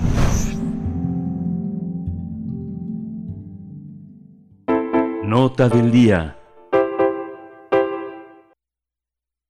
Cuenta una historia que se remonta a 1969 cuando un joven mexicano de tan solo 24 años fue encarcelado en la prisión de Burgos en España y en este caso refiere a la vida del escritor y académico Héctor Manjarres. Más de cinco décadas después y a sus 77 años decidió compartir esta experiencia en su libro La prisión en invierno, donde reconstruye, reconstruye su estadía en ese sitio pues lleno de personajes interesantes, criminales, ladrones, militantes de ETA también. En esta novela, eh, Manjarres y, Mejía recuerda que en aquel entonces viajó a Londres con destino a Barcelona con la ilusión de explorar la única ciudad moderna de la España franquista. Que su barba y su cabello largo provocaron que eh, se fijara, que María se fijara en él, también le provocó una persecución policíaca. Fue tal el hostigamiento por parte de algunos españoles que terminó en su detención en una pequeña prisión de construcción medieval. El relato Tras las rejas da cuenta del tiempo entre 1969 y 1970, donde el protagonista tuvo que lidiar con ladrones y locos, aunque también narra esta historia desde los lugares más modestos con una perspectiva diferente de recordar. Sí, y presos políticos también. Bueno, pues vamos a conversar esta mañana sobre esta novela La prisión en invierno y nos acompaña Héctor Manjarres, escritor académico a través de la línea. Muy buenos días, bienvenido a Radio UNAM, Héctor Manjarres, a primer movimiento, un gusto conversar. Muy buenos días, Berenice. Hola Héctor, buenos días. Eh, te... Hola Miguel Ángel, qué gusto escucharte. Gracias Héctor, igualmente. Pues la prisión de invierno se escribió hace mucho tiempo y se publica ahora. Pareciera que la prisión a la que nos sometió el encierro del COVID eh, hace que detone la vieja, la vieja, el viejo encierro y la vieja paideya de eh, tratar de entender qué es la vida y cómo poder vivirla eh, en un mundo en un mundo encerrado en cuatro paredes. ¿Cómo, cómo te reencontraste con esta con esta prisión en invierno, Héctor? Pero no sé cómo fue. este yo suelo escribir cosas y, y, no terminarlas y un día acabo por terminarlas. Esta es la que más tiempo me tomó. Eh, de hecho, la terminé antes de la pandemia y este, pero luego la pandemia impuso una nueva una nueva pausa larga y entonces se, se, publica después de la pandemia y eso la hace todavía más extraña para mí. La, he tratado de releer eh, no consecutivamente sino a trozos y, y me estremece me estremece como si yo no la hubiera escrito. Sí, Héctor Manjarres, bueno, me quedo pensando si tal vez no fue un reencuentro eh, sino que hubo momentos de distancia, de distancia de, una historia que, que, te es propia, que es tuya, que es la tuya. Eh, es, un poco eso. ¿Cuál fue, digamos, la relación, más que hablar del punto de reencuentro y del proceso ya final, eh, donde finalmente se publica, pues, cuéntanos un poco de, de, de, de todo lo anterior, de cómo fue tu relación con esta novela a lo largo de los, de los años. Pues mi relación con esta novela fue cambiando como fueron cambiando los tiempos. Eh, yo empecé a escribirla propiamente pues en la cárcel misma eh, y, de, y, después eh, los tiempos políticos de España eh, seguían siendo hasta 75 si mal no recuerdo que murió Franco y después las negociaciones entre el Partido Comunista y los franquistas y los socialistas que llevaron al pacto de la Moncloa, que llevaron a la democracia, etcétera, etcétera. Y eso iba cambiando la naturaleza de, de mi manuscrito, porque, digamos, cuando ya se acaba la, la, la, la dictadura, increíblemente de repente se acaba la dictadura en España, y después, más increíblemente, entran al a lo que entonces se llamaba mercado común entran Portugal, España y, y Grecia, las tres dictaduras del sur, pues eso modificaba la naturaleza de mi, de mi propio manuscrito, porque ya no era un libro sobre una dictadura vigente, sino un libro sobre una dictadura X. Sí, me acuerdo en algún momento el, el, el, Cabrera Infante le preguntaba por qué no te quedaste en España y dijo, ¿por qué no un convento? Y pero eh, la otra forma conventual también es ese país de tertulianos que, con, que decía Goitisolo que se había convertido en España. ¿Cuál es la España que, que ahora que ahora lees a través del libro? Este hay una hay una vigencia porque pareciera que hay una España muy conservadora en la que mucha de la mucha de la mucha de la pedagogía de este hombre en la cárcel parece que continúa, Héctor. ¿no? Yo no me atrevo a juzgar la, la España actual porque hace tiempo que no voy, este y, es muy cambiante, digamos, ¿no? Es es una es una democracia parlamentaria y las democracias parlamentarias son son democracias en las que se discute mucho, se grita mucho, este y, y a veces esas voces son exageradas, ¿no? Este, además el carácter mismo de los españoles es un carácter muy exagerado, por lo menos desde el punto de vista más bien pasguato de los mexicanos, ¿no? Este, pues para mí es, es uh, aquella España y para mí, para para los españoles mismos, era una España medieval, Miguel Ángel. ¿sí? Sí. Que ahí regían el, el ejército, el, el, dictador y la iglesia. Y todo lo demás estaba sometido a eso. Y así había sido desde que desde que la gente tenía memoria. En algún momento por ahí este digo que, que no había sexo, ni siquiera dentro del matrimonio, era como que el sexo mismo era para reproducirse, no, no por gusto, no por placer, no por dicha. Sí. Todo era pecado, todo era pecado. Ahora parecería que los españoles se solazan en el pecado. Héctor, Héctor Manjarres, bueno, una España, eh, ¿cómo, ¿cómo, era la, cómo era, cómo, qué cambios ves o te tocó ver respecto a la población, la gente predominantemente de clase de, de, digamos de zonas urbanas de arraigo urbano. Una España muy distinta a la de ahora no hay un bloque no estaba inserta pues en el bloque regional en la que en el que ahora está eh, digamos con una clase media más urbana. Cómo cómo nos puedes describir a, a, la gente a la población la recepción también que le dieron en ese momento a un joven mexicano pues greñudo no eh, a ver cuéntanos un poquito de eso. Pues, eh, ¿cómo decir? Era un país muy analfabeta, era un país muy campesino, era un, y por campesino entiendo muy, muy religioso y muy sumiso, con, con la entrada en el mercado común eh, empezaron a fluir capitales hacia, hacia España, Portugal y Grecia, sobre todo hacia España, capitales capitalistas de inversión, pero también capitales de, de fondos eh, comunes europeos para promover la, educación, para promover la salud, en fin.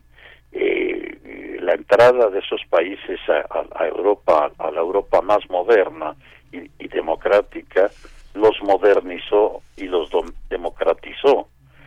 Eh, pero cuando yo llego ahí, ellos nunca habían visto un mexicano, digamos, aparte de, de Pedro Infante y Jorge Negrete, eh, para que para ellos eran los mexicanos.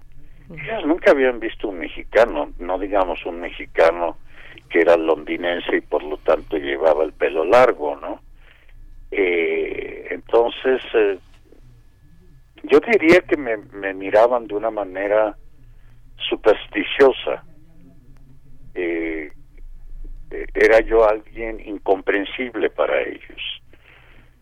Quizás si yo hubiera sido, pongamos, francés o alemán o sueco, me hubieran entendido más, hubieran dicho, bueno, es lógico, este, este, este tipo viene de la España, del, de la Europa moderna, de la Europa socialdemócrata, ¿no?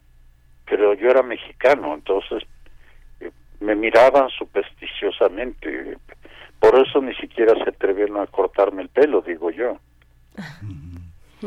Esta cuestión de escribir una novela en, en- el encierro resulta fascinante pensando pensando este pensando en, en- el propio Wilde pensando en revueltas pensando eh, de algunos capítulos de personajes de Kundera de Iván Clima. Hay una hay una particularidad de escribir en la cárcel. Pareciera que la novela en estos capítulos que son tan tan tan afinados tan precisos se escenificara una obra de teatro continuamente en escenas. Cómo cómo es escribir en esa en esa prisión el teatro de alguna manera también es una manera de estar como también como en tres paredes eh, eh, eh, hecho Héctor Este, es, lo que dices es muy cierto, Miguel Ángel.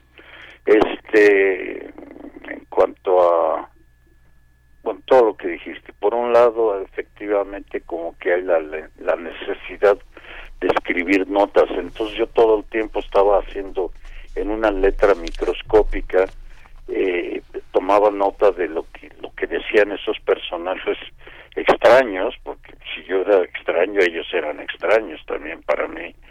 Todo lo que decía otro preso o un celador o eh, las conversaciones entre ellos o conmigo, todo lo apuntaba yo microscópicamente, efectivamente como si fueran diálogos eh, de, de una de una obra de, de teatro, ¿no? Un- una representación del, del micro microcósmica de, una sociedad, ¿no? Por eso el, el subtítulo de La prisión en invierno es teatro en prosa, porque yo apuntaba todo eso en aras de la economía, pero también en aras de la memoria, es decir, que al poner casi solo las palabras que yo escuchaba, yo confiaba que después, al, al leer esas palabras, recordara yo quién las había dicho y en qué contexto, y efectivamente así fue, yo conservé, bueno, a mí me robaron, eh, después de salir de la cárcel, me robaron muchas de mis notas, pero otras las conservé y otras las reescribí la- haciendo un ejercicio de memoria, entonces para mí durante mucho tiempo la aunque no dejara yo de escribir esta novela la tenía en la memoria y la tenía en mis notas y cuando yo ojeaba las notas volvía a acordarme de, de- de lo que sucedía de lo que había sucedido como si estuviera sucediendo Sí. Eh, Héctor Manjarres, y bueno, en- eh, volviendo a la cuestión de los personajes, de estos extraños personajes, había integrantes de ETA ahí. Y, y ETA tuvo una evolución, por supuesto, naturalmente, cambios a través del tiempo, una radicalización, ¿cierto? Eh, ¿qué, ¿Qué nos puedes contar al respecto? ¿Qué ETA te tocó presenciar de primera mano y cómo viste la evolución de, de, de esta organización? Bueno, eso es una cosa que también, de una manera eh, que no sé exactamente cuál fue, y, eh, también tuvo un influjo sobre el, el no publicar aquel, aquel- aquellos sucesivos manuscritos que iba yo trabajando. Efectivamente, mi mejor amigo en, en, la, en la prisión era un, preso, un jovencito, un niño inocente, lleno de fe, cre- que creía que, que el País Vasco español y el País Vasco francés un día se iban a independizar e iban a ser un país noble y bello y bueno y la- una luz para Europa y para el mundo. Eh, era una etarra, como se dice, como se dice y, y era y era un ingenuo. Y entonces su, su, su mote era Teo, en la, en la, en la novela lo llamo Leo, este, y era mi mejor amigo. Eh, cuando después de que yo salgo de la cárcel hay un juicio muy famoso que es el juicio de Burgos en el cual no me acuerdo cuántos, 13 o 14 etarras, hombres y mujeres son juzgados en Burgos mismo eh, por la dictadura y a, él, a, Teo, le dan una doble pena de muerte, a él y a otro. Este, algo increíble, pero bueno, una doble pena de muerte, ¿no? Pero es el escándalo en el mundo que, que, que, la dictadura no se atreve a llevar a cabo su, su propia, sus propios deseos más profundos. Y, y entonces, este, además, el- en ese momento los franquistas y los eh, ya, ya, ya no son lo que eran antes, ya no gobiernan propiamente. El gobierno es del Opus Dei y el Opus Dei de- quiere en, en algún momento en- entrar a, Europa. Entonces, eh, soportan el vendaval de crítica, eh, hay negociaciones, eh, yo ya no me acuerdo bien de esa parte, un momento que los expulsan y los mandan a, a Bruselas, o sea, la capital eh, administrativa de, de- la Europa Unida, ¿no? Y, y entonces después ya eh, ellos, los, los etarras regresan eh, a España, ya, ya viene lo que ya mencioné antes, el tránsito hacia la democracia, y viene el tránsito de ETA hacia otra cosa. ETA eh, sigue, eh, eh, ETA había contribuido a ese cambio asesinando al, al segundo hombre del franquismo.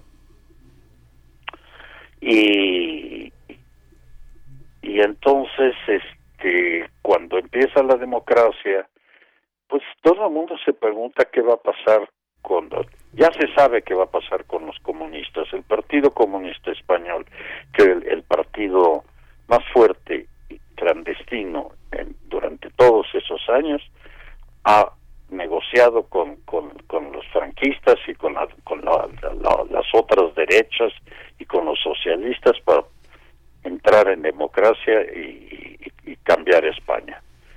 Pero ¿qué va a pasar con la ETA? ¿Y qué va a pasar con, con la- una organización mucho más pequeña que era, ya ni me acuerdo cómo se llamaba, que eran catalanes, ¿no? Este, entonces la ETA eh, se, se vuelve, se endurece y decide que, que ellos ellos viven por un sueño y que ese sueño no es la democracia, sino una patria puramente vasca y, y enteramente marxista-leninista, ¿no? Entonces empiezan, la, la gente se, se va saliendo de ETA, es un proceso trágico, trágico, trágico eh, y, sangriento porque ellos mismos, la ETA sigue matando policías, policías que no que no tienen la culpa de nada, son un pobre policía de crucero que está ahí parado y lo y lo matan. Este ya no hay dictadura y, y además matan a sus propios compañeros, a los, a los etarras que se salen de ETA para seguir la lucha democráticamente. Y esto no, apenas si terminó hace unos pocos años. Hay una novela eh, o una historia que se llama Patria de Aramburu, que, que, que narra todo eso y es una cosa estrujante como, como ETA se apodera del corazón de- del País Vasco eh, y, y hace regir un reino de terror en sus ciudades y en, su- y en sus campiñas eh, y, y la gente eh, obedece a ETA sí, aunque ya no haya dictadura. Entonces en el País Vasco la dictadura dura años y años después de que de que desaparece en el resto de España.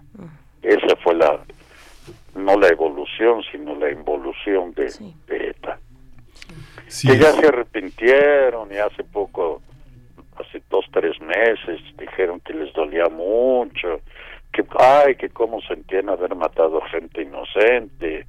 En fin es un asco no Sí, es un asco. Le comentábamos con Berenice de la novela de Bernardo Achaga, Un hombre solo, que justamente cuenta ese, cuenta ese matiz, eh, cuenta ese matiz en la que un hombre acorralado eh, de la de la vasca, de la eta política está está está rodeado, está acosado y finalmente lo que lo que vendrá después es esa eta en la que eh, está está está muerto una parte de España.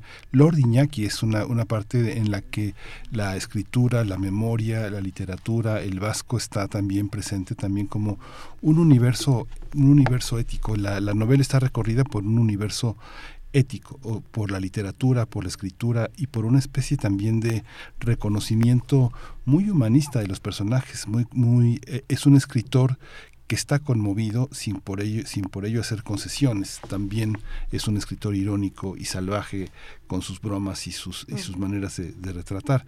Pero eh, España no no ha tenido la oportunidad de tener un retrato así por este por ellos mismos. Cómo cómo observas tu novela en el en el carrusel de la literatura española Héctor la colocarías en algún estante en algún momento de esa de ese ajuste de cuentas de los españoles con ellos mismos a partir de esta novela como como pasó como pasó con esta con este ajuste este eh, que, que tú mismo has hecho con la con la política mexicana a través de la figura de revueltas, ¿no? ¿Cómo, ¿Cómo la colocarías? ¿La colocarías en un estante de la novelística española para entender a España eh, por ellos mismos? Híjoles, no, no, yo no, no, sería, sería muy, muy, muy, muy presuntuoso y muy absurdo por mi parte pretender colocar eh, en un estante mi novela. No tengo la menor idea de si les pueda interesar o no, o, o no. Eh, eh, este además aparte de que hay muchísimas cosas que yo no he leído y, tanto de periodismo como de literatura porque eh, digamos que y, cine porque el, cine español durante mucho tiempo en los setentas ochentas pues se encargó de, de, de volver a narrar cómo era cómo era el franquismo, cómo era la sumisión campesina, este, muchas cosas, ¿no?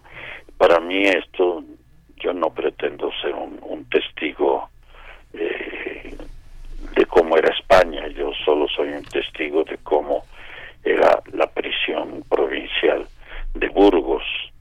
Este, y eh, tú dijiste una cosa, dices de la, de la novela de Achaga, que, que me temo que ya no recuerdo, este, de cómo uno, uno un, un etarra del bando poli, porque se habían dividido en polis y milis, ¿no? Políticos y militares. Y a final de cuentas, pues los que ganaron fueron los milis. Sí.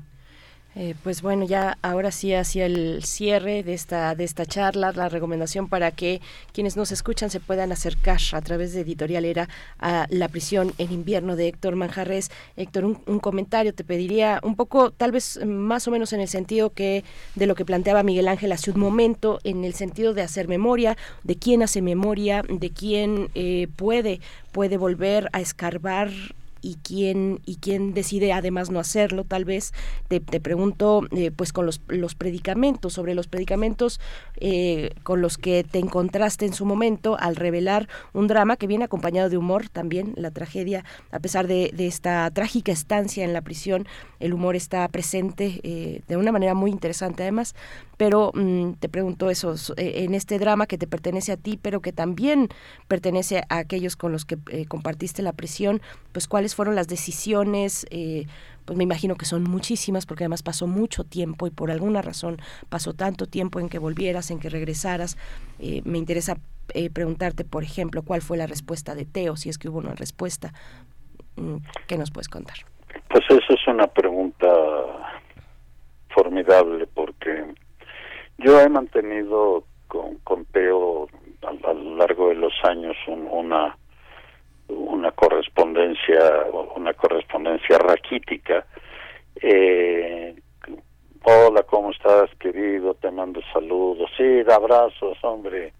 Y ya no este eso una vez al año o cada dos años algo así no y ahora pues este un día le, le, le avisé oye este el libro va a salir pronto dame una dame una dirección para que te lo envíe me dio una una nueva dirección este postal y y le envié el libro y, hubo un largo largo largo silencio.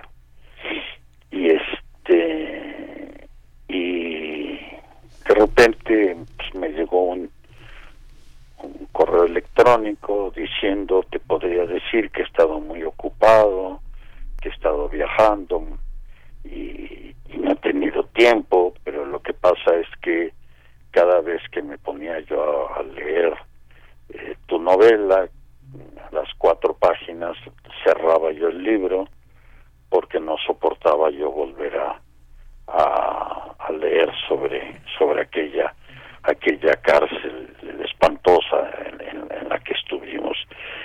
Y finalmente bueno me, me- muy secamente porque así son los vascos este me felicita muy secamente y, me dice que, que le he hecho pasar muy muy malas horas muy malos días y que por fin la ha terminado y que y que ahora recuerda como como con horror todavía como cómo fue cómo era aquella cárcel y lo aquí lo, lo, lo extravagante lo extraño es que él estuvo en muchas cárceles de, de- España de- eh, porque además los movían de cárcel en cárcel a los a los a los a los etarras y, y siempre estaban en, en prisiones lejos de- del País Vasco los mantenían muy alejados del País Vasco. Este y, y lo curioso es que la prisión más terrible para él fue esta pinche carcelita eh, medieval de de Burgos y no Ocaña o no o Pamplona o este otras de las que él estuvo que eran prisiones eh, eh, muy en serio con eh, con guardias armados con este eh, qué sé yo muros altísimos cosas así no este para él esta fue la peor de las prisiones entonces para él eh, ha sido terrible la leer mi novela y sin embargo ahora ahora ya nos ya, ya empe- hemos em- empezado finalmente después de tantos años a escribirnos el uno al otro Pues Héctor, muchísimas gracias. Es, así pasa, digo, Jen McEwan con, lo, con la novela Los perros negros, pues les dio una, una muy buena una muy buena novela dura a los alemanes después del muro y, así pasa Julian Barnes con a través del canal a los eh, a, los franceses desde la perspectiva de los ingleses. Siempre llega un novelista extranjero a ponernos a ponernos este en, en, en un lugar que no deseamos entender, pero yo creo que valdría muchísimo, muchísimo la pena presentar esta novela de, verdad con muchísima difusión en España porque yo creo que este provoca muchísimas cosas muy dolorosas pero al mismo tiempo muy muy sanadoras. Muchas gracias querido Héctor Majarres. Muchas gracias a ti Miguel Ángel y, y Berenice. Buenos días. Buenos días Héctor. Buenos días. Hasta pronto Héctor Manjarres La prisión en invierno editorial Era. Son 181 páginas muy interesantes también eh, plagadas de humor en medio de pues lo que significa eh, cohabitar en una en un absurdo que es una prisión una prisión bajo una dictadura bajo la dictadura franquista. Vamos a hacer una pausa musical a cargo de Stevie Wonder en esta mañana. Escuchamos I Wish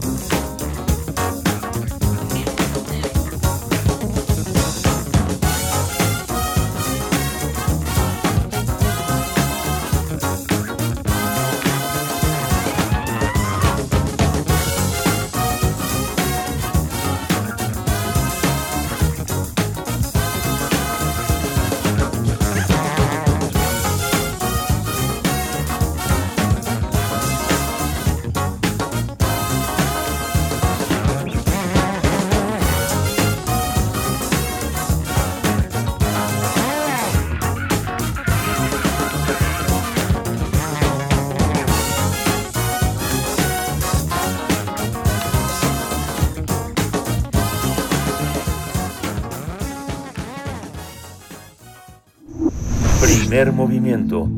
Hacemos comunidad con tus postales sonoras. Envíalas a primermovimientounam.gmail.com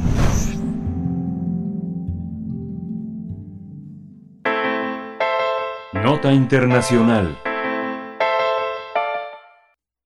Jinping hace historia en China al ser reelegido para encabezar un tercer mandato como presidente de esa potencia mundial, luego de que el Parlamento, conocido como la Asamblea Nacional Popular, votara a su favor. El gobernante sin oposición fue el único candidato al cargo, por lo que ahora el dirigente de 69 años recibió un nuevo mandato como jefe de Estado. Hay que recordar que en octubre pasado fue reelegido por otros cinco años como secretario general y jefe del ejército, los dos cargos de más poder en el país. Así es, y bueno, esto ocurre pese a que en los últimos meses el político tuvo que lidiar con grandes manifestaciones contra su política de cero COVID y por la ola de muertes tras abandonar la estrategia sanitaria en diciembre. Sus retos son sacar a flote a la segunda economía mundial de la ralentización del crecimiento, la caída de la natalidad, las dificultades en el sector inmobiliario y la necesidad de mejorar la imagen internacional de China, pues las relaciones con Estados Unidos están en su punto más bajo en décadas. De hecho, Xi Jinping condenó la política de contención, cerco y represión contra China, aplicada por los países occidentales liderados por Estados Unidos, que ha conducido a desafíos sin precedentes para el desarrollo del país, así lo dijo Xi Jinping. Vamos a realizar un análisis sobre China, su papel en el mundo y el tercer mandato de Xi Jinping. Está con nosotros en la línea la doctora Priscila Magaña, ella es investigadora postdoctoral de la Facultad de Ciencias Políticas y Sociales de la UNAM, profesora en la Universidad Iberoamericana, Campus Ciudad de México, y tiene un doctorado en Relaciones Internacionales y una maestría en Estudios de Asia y África con especialidad en China. Doctora Priscila Magaña, bienvenida, buenos días. Hola, ¿qué tal? Muy buenos días. Berenice, Miguel Ángel en la cabina y a toda la audiencia. Es un placer estar con ustedes. Gracias, doctora. Igualmente un placer eh, recibirte en este espacio. Pues aburridos no estamos con todo lo que estamos viendo eh, desde China, eh, con China, la mirada hacia el, ese el gigante de, de, Oriente. Me llamaba mucho la atención, me llamaba la atención que en esta pues en esta reelección el discurso de Xi Jinping decía algo así como lealtad a la Constitución de la República Popular China, eh, ser el, voy a ser leal al país, al pueblo, voy a ser honesto en el cumplimiento de mi deber trabajar para construir un poderoso país socialista moderno que sea fuerte, democrático, culturalmente avanzado y bello, decía Xi Jinping en su discurso eh, con, con, este motivo. Doctora, ¿cómo lo ves? ¿Cómo ves estos, estos elementos que te hemos puesto aquí? Como bien lo dices, Berenice, estamos frente a eventos históricos que en 50 años, tal vez 70 años, vamos a estar recordando como el inicio de una consolidación de una de las corrientes políticas que más ha incidido en pues lo que se le llama la modernización o u otros dirían la reivindicación de China como gran potencia. Si miramos en retrospectiva y hacemos ese, ese experimento futurista, lo que podríamos estar diciendo en el, en el, no sé, 2070 es que precisamente fue Xi Jinping el que encausó eh, este objetivo de la República Popular China que nace en 1949. Es decir, esta consolidación del supermandato de Xi Jinping, este gran político que ha consolidado un poder que muchos equiparamos con el que tenía Mao Zedong, pues es la única figura de referencia con tal magnitud, eh, pues definitivamente ha llegado para quedarse con la finalidad de consolidar el curso de ese desarrollo apabullantemente económico que ha tenido el país y que ahora tiene ese gran reto de pues redistribuir los beneficios entre la población y sobre todo el gran reto que tiene, eh, como ya lo comentaban, frente a la contención que está haciendo Estados Unidos para que pues China no sea más allá de un competidor, sino un eh, enemigo, una amenaza real, como ya se califica en documentos oficiales de Washington. Pocos países se pueden dar eh, eh, el, permiso de visitar a un presidente como Vladimir Putin en este en este momento. Solo alguien que encabeza una, una especie como de guerra soterrada con una visión también occidental. Xi Jinping dijo que iba por todo. darle la mano a Putin es una manera de ir por todo, doctora. Fíjense que es una cuestión muy interesante eh, analizar la relación que tiene Xi Jinping, el máximo líder de China, con él, su homólogo en Rusia, ¿no? Aquí es muy interesante eh, ver esta situación desde un enfoque geopolítico y a largo plazo, históricamente, en donde consideremos pues tanto el pasado como el futuro de unas de tres potencias que han estado en la competencia por el quién es el líder del orden internacional, ¿no? Y me refiero a que esta alianza, eh, si bien podríamos decirla de esta manera y los chinos y los rusos dicen asociación, pues puede ser entendida precisamente como para formar, eh, digamos, un bloque de contención de Estados Unidos, porque si recordamos nosotros cuando empezó la eh, guerra comercial de Estados Unidos bajo la administración de Donald Trump hacia China, eh, Vladimir Putin y Rusia eh, apoyaron la posición de Xi Jinping frente a eh, Estados Unidos precisamente porque sabían que eh, ese destino de los contrincantes de Estados Unidos pues era compartido tanto para China como Rusia y ahora lo estamos refrendando, ¿no? Entonces digamos que esta asociación es más una estrategia a corto y mediano plazo puesto que eh, la mira de Estados Unidos está en, digamos, contener tanto a China, a Rusia por separado y por supuesto la asociación que puedan llegar a, tener. Porque estos dos países, Rusia y China, pues han declarado abiertamente que pues están en...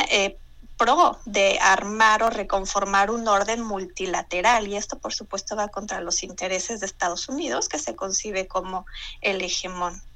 Sí, doctora, otra cuestión, bueno, sin separarnos demasiado del tema de Rusia, por supuesto, pero eh, en, ampliando un poquito más la mirada también, eh, ha llamado mucho la atención que eh, pues todos estos estos momentos puntualmente dos momentos en los que China pues da pasos al frente levanta la mano para procurar la paz. El caso claro de el conflicto en Ucrania como como posible mediador o por lo menos lanzando un plan que puede estar que puede ser un poco ambiguo tal vez no muy aterrizado que no da los cómo sino los qué eh, pero eh, eh, ese por un lado entre, entre Rusia y Ucrania y otro también pues el, China como mediador en las relaciones entre Arabia Saudita e Irán que, que, recientemente volvieron pues a reanudarse. Doctora China como emisaria de la paz cómo lo ves cómo lo lees el del pensamiento de Xi Jinping China está destinada a conformarse o consolidarse como una gran potencia internacional. Y lo mencionaban al principio de la, de la cápsula, ¿no? En ese sentido, la comunidad internacional muchas veces le ha reclamado a China en diferentes foros internacionales que el beneficio que ha recibido de la globalización económica del libre mercado al integrarse a la OMC pues debe ser reivindicado. Entonces reclaman mucho esta responsabilidad internacional que tiene eh, Beijing para pues beneficiar al mundo de ese crecimiento económico local. Y una de las respuestas que ha dado Xi Jinping eh, es precisamente eh, endurecer la causa de Beijing para que sea pues este esta opción en, un, en una estructura de seguridad internacional que pues está fracturada no en ese sentido eh, a China de verdad le conviene construir este perfil de eh, ser una opción eh, pacificadora en los conflictos internacionales, puesto que hemos visto eh, ya los ejemplos que mencionaron, pero que eh, como resultado le traerán una imagen positiva, un perfil de, pues digamos, benefactor, eh, de, digamos, incluso eh, mediador internacional, que esto debilita la posibilidad que la opinión pública y las élites alrededor del mundo pues se puedan volcar en sentido contrario si es que llega a pasar una situación en Taiwán en donde se vea, digamos, comprometida la posición de China. Sí, y está de pronto con las visitas, eh, con todo lo que planea hacer Xi Jinping eh, en lo que resta del año con los países eh, con los que tiene que cerrar como tratos, uno de ellos es, es Brasil, ¿no? Me recordaba ahora que Lula da Silva va a, va a China, este interés que en su momento en una Alemania muy en crisis, Helmut Kohl hace una, una gira, una gira por Latinoamérica y coloca a, a Brasil como el eje de sus preocupaciones y la necesidad de colocar la cultura alemana como una parte importante de la cultura brasileña. Pasará lo, pasa, pasa lo mismo un poco en esta parte con, con el caso de Brasil. ¿Ve Xi Jinping en Brasil a un gigante en expansión que, del que China puede apropiarse de alguna manera? La relación entre Brasil y China la podemos ver desde un enfoque en la que ambos se consideran países en desarrollo, miembros de este bloque de los BRICS, ¿no? Estas potencias emergentes. Una multiplicidad, entre las multiplicidades de identidades con las que China se perfila entre diferentes audiencias internacionales es la de potencia emergente. Potencia en desarrollo, es decir, que, pues bueno, su PIB per cápita todavía está por debajo de aquellos países en desarrollo. En ese sentido, eh, una de las estrategias que el gobierno de Xi Jinping ha o está o ha implementado en América Latina es precisamente, eh, pues, digamos, beneficiarse de relaciones económicas que pues están eh, relacionadas a la importación, exportación de eh, bienes eh, primarios, ¿no? En ese sentido nosotros sabemos que Brasil tiene recursos naturales que necesita China pues para seguir alimentando esta política industrial que se llama Hecho en China 2025 y además necesita soporte eh, político en diferentes eh, arenas internacionales. En América Latina, sobre todo en Argentina, hemos visto debates entre los académicos sobre cómo eh, catalogar la presencia de China en la región. Y el neocolonialismo es una corriente de pensamiento que está haciendo muchísimo eco. Entonces, el punto será ver qué tanto los gobiernos de estos países y los diferentes actores eh, locales pues pueden negociar el hecho de que pues la participación de estos países latinoamericanos para el desarrollo y el ascenso de China pues tenga mayores mayores eh, valores no sí Doctora, pues eh, muchas gracias. una, una, última cuestión, por supuesto, mirar hacia el interior de China. Con, con, pues pensaría yo el mandato, pero en realidad podría ser la era de Xi Jinping. Eh, ¿Cuál es el balance al interior de China en términos de bienestar social, en términos eh, educativos, también, también por supuesto, mm, de la lucha contra la corrupción, por ejemplo? ¿Cómo, cómo retratar la era de Xi Jinping al interior? Eh, me encanta cómo Xi Jinping utiliza algunos conceptos de origen estadounidense pues para representar y comunicarse con el mundo y en específicamente respecto a los riesgos que el gobierno de Xi Jinping advierte fuera y dentro del país, utilizan un concepto que, que es el de los rinocerontes grises. Y el hecho es que la corrupción, eh, el problema de natalidad, eh, son cuestiones y sobre todo la cuestión ideológica, la influencia de la ideología y los valores occidentales en China, son eh, problemas que consideran realmente importantes y estratégicos, pues pueden llegar a socavar la legitimación del gobierno de Xi Jinping, que sabemos viene por otros cinco años, no sabemos si serán los únicos, pero el hecho es que sí enfrenta sobre todo una una participación más activa de la población, no solamente en redes sociales, que es el principal escenario en donde se llevan a cabo, pero como vimos con eh, las últimas reacciones a la política cero COVID, pues hay una incidencia de la participación ciudadana en el proceso de toma de decisiones en el, en el Partido Comunista. En ese sentido, pues la reelección es una respuesta a eh, también esas dudas sobre eh, si China seguirá el mismo camino de ascenso. Entonces, al interior, me parece que el gran reto es eh, que el Partido Comunista sí responda a las necesidades de la población en general que todavía eh, muchas veces no están satisfechas.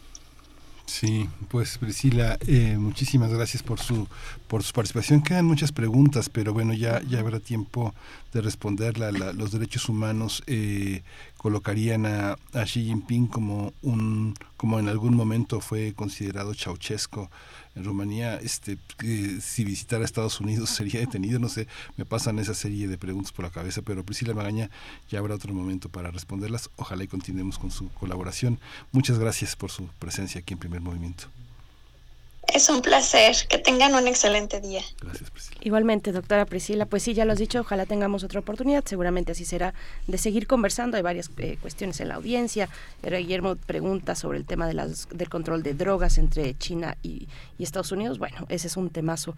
R. Guillermo, mm, entre otros, nos vamos con a despedir de Radio Nicolaita 8 con 57 minutos nos vamos con Pixies. Pixies, eh, This Monkey's Going to Heaven es la canción que vamos a escuchar para cerrar la segunda hora de transmisión para despedir a Radio Nicolaita. Les deseamos un excelente fin de semana. Volvemos después de la música y después del corte.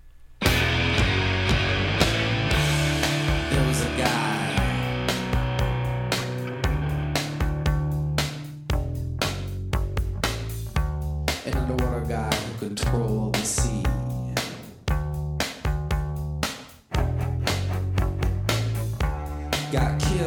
10 million pounds of sludge from New York and New Jersey.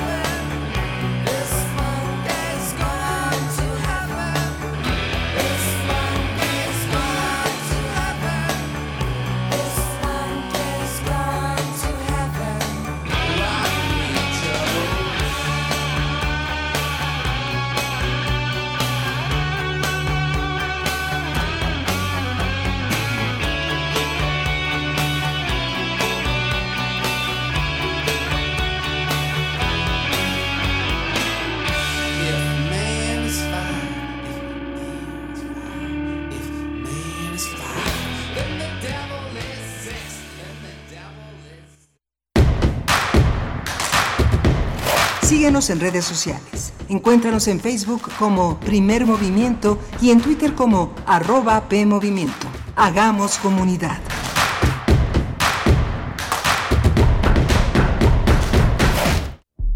Franco Sefirelli. Entre el cine y el teatro. Cien años de su nacimiento.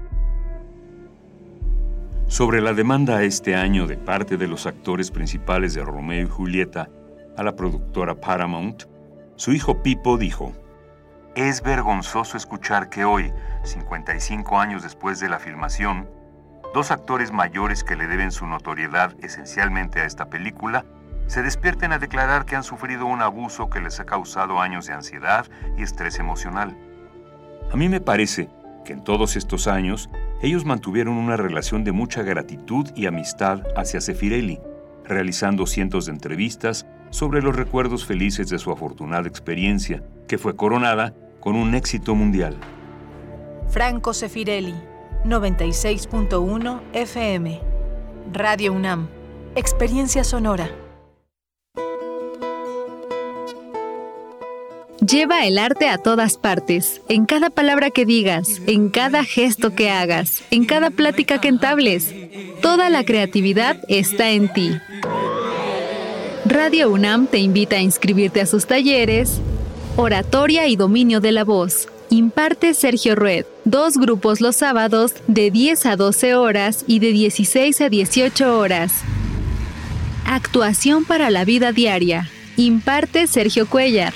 Sábados de 10 a 13 horas, del 25 de marzo al 29 de abril. Informes e inscripciones en cursosrunam.gmail.com para perfeccionar tu herramienta artística definitiva, el cuerpo humano. Radio UNAM, experiencia sonora.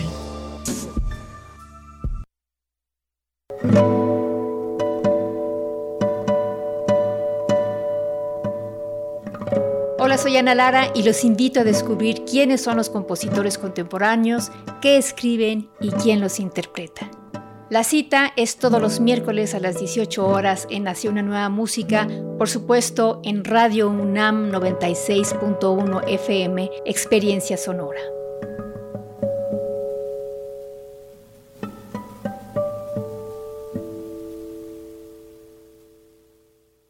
Desde hace 32 años, el INE ha organizado más de 330 procesos electorales para elegir a quienes nos gobiernan.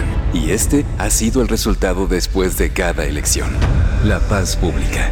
Gracias a la ciudadanía y al INE, hemos tenido elecciones libres, auténticas y pacíficas. Elecciones sin fraude porque hay reglas claras. Elecciones donde podemos elegir en libertad y sin presión. La paz hay que cuidarla. El voto libre no se toca. Mi INE es valioso porque mi INE nos une. Esquina ruda las chatarras y por los técnicos la comida saludable. La ramen le comete una falta por exceso de sodio. El brócoli resiste por sus habilidades contra el cáncer. La dona enreda sus grasas saturadas contra las cuerdas y el pescado vence con sus proteínas y fósforo bueno para la cabeza y el cuerpo. Las papas fritas que incrementan la obesidad y la diabetes son vencidas por el maíz rico en vitaminas y nutrientes. Gana los alimentos saludables. Identifica los productos rudos por los sellos. Elige alimentos saludables. Secretaría de Gobernación. Gobierno de México. La ciencia que somos. La ciencia que somos. Iberoamérica al aire. Descubre la ciencia que está presente en tu día a día a través de cápsulas, reportajes, entrevistas y reportes en vivo. Viernes de 10 a 11 horas por el 96.1 FM. La ciencia que somos. Iberoamérica al aire. Una coproducción de Radio UNAM y las direcciones de divulgación de la ciencia y de las humanidades.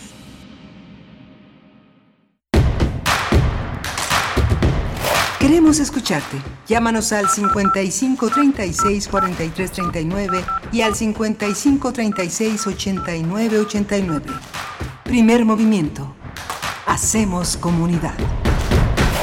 Hola, buenos días. Ya son las 9 de la mañana con 4 minutos. Ya llegamos a la tercera hora del primer movimiento.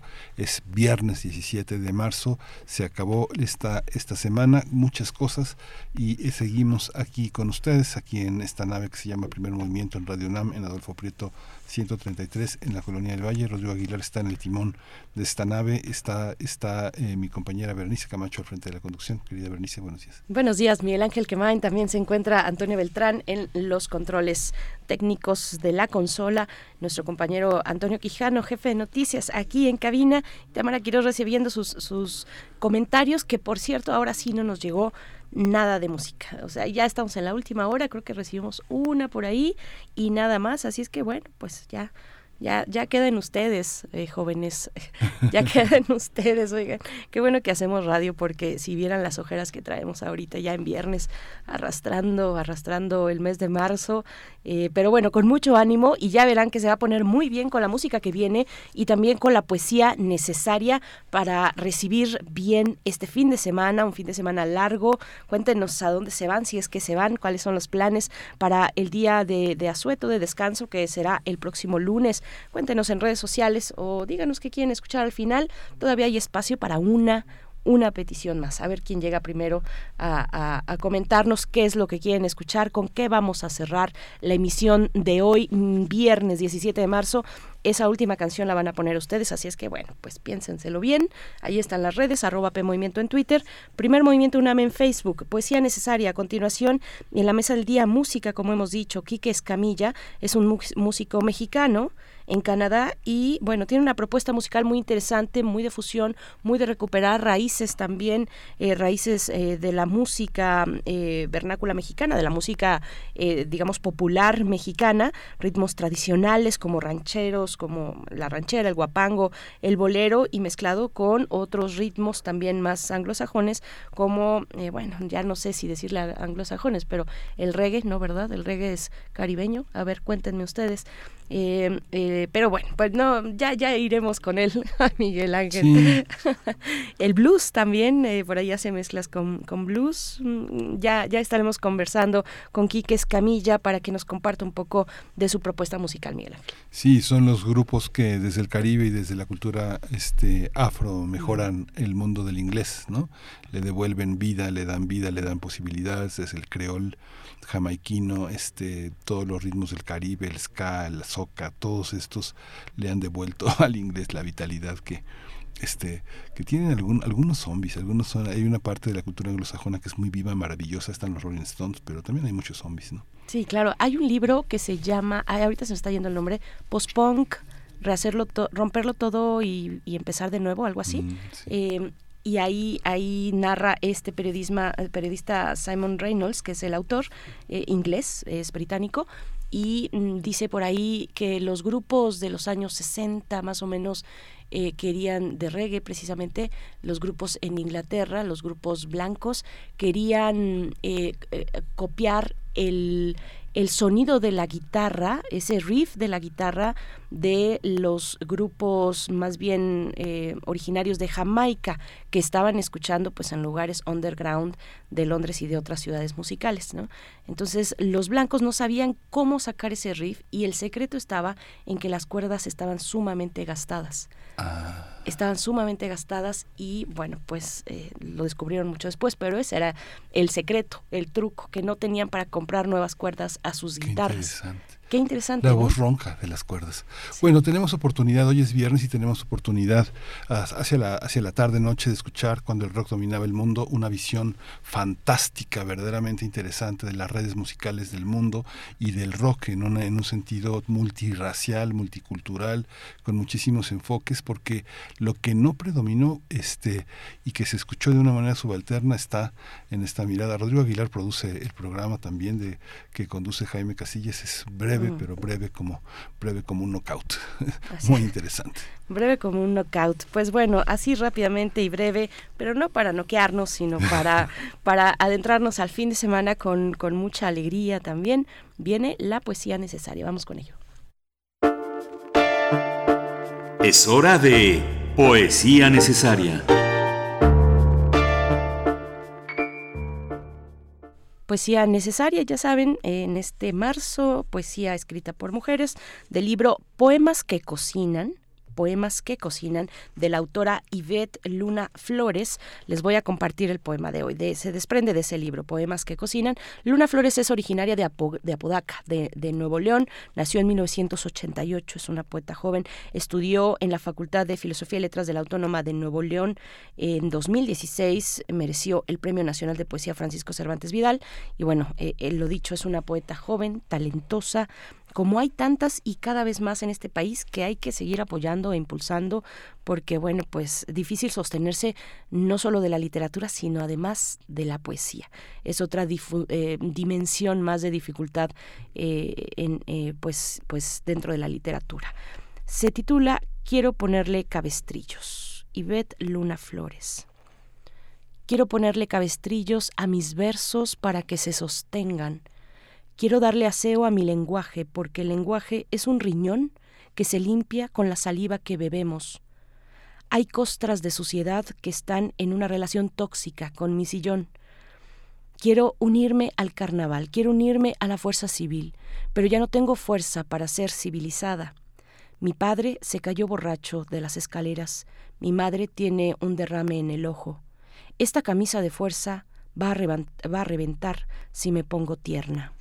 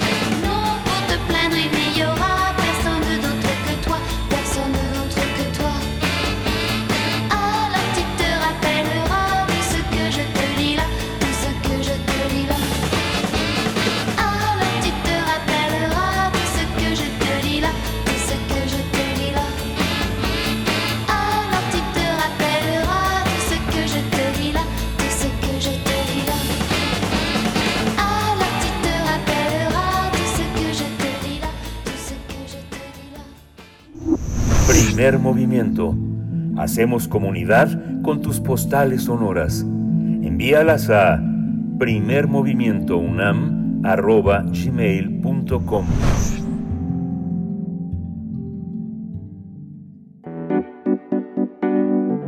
La mesa del día.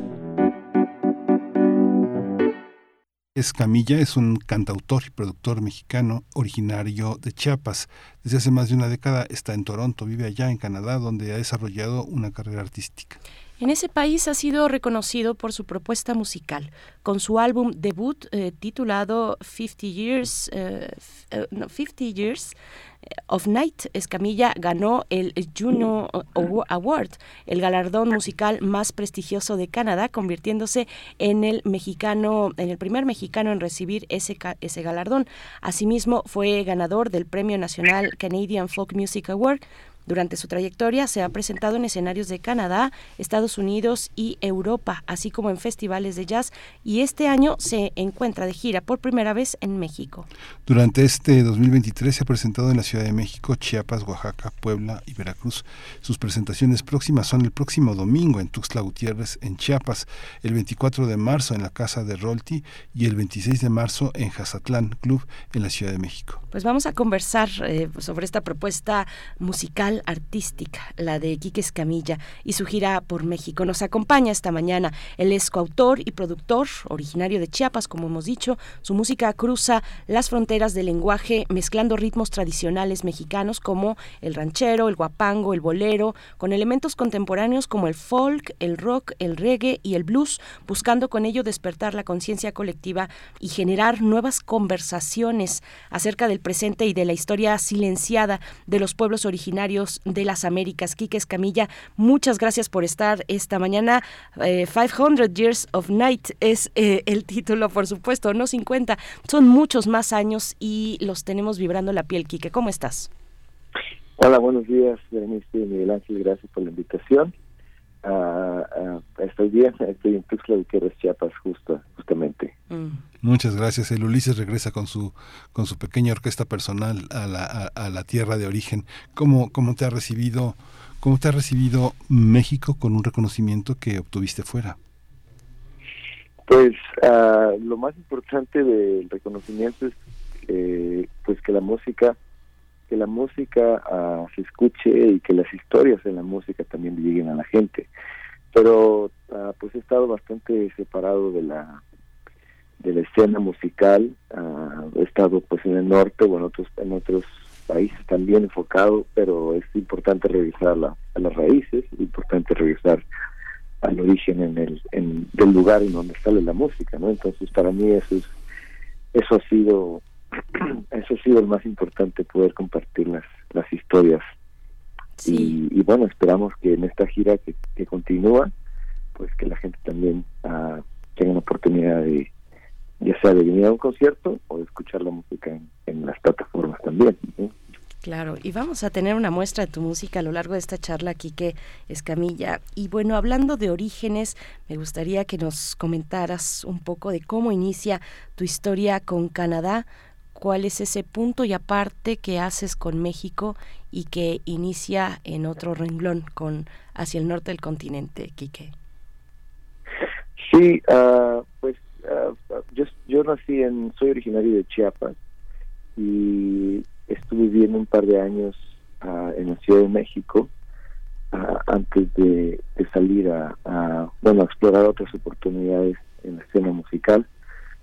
Y, pues al llegar a, Canadá pues fue empezar desde cero también. Y cuando digo de cero es empezar a, conocer una ciudad, a conocer una cultura, un idioma diferente a, al de uno y pues realmente fue una, una experiencia bastante bastante para mí ha sido bastante uh, me, me, ha dado mucha visión y perspectiva desde el lugar donde vengo para el lugar donde estoy ahora uh, y bueno y todo el camino en medio. Me ha dado mucha perspectiva de muchas cosas.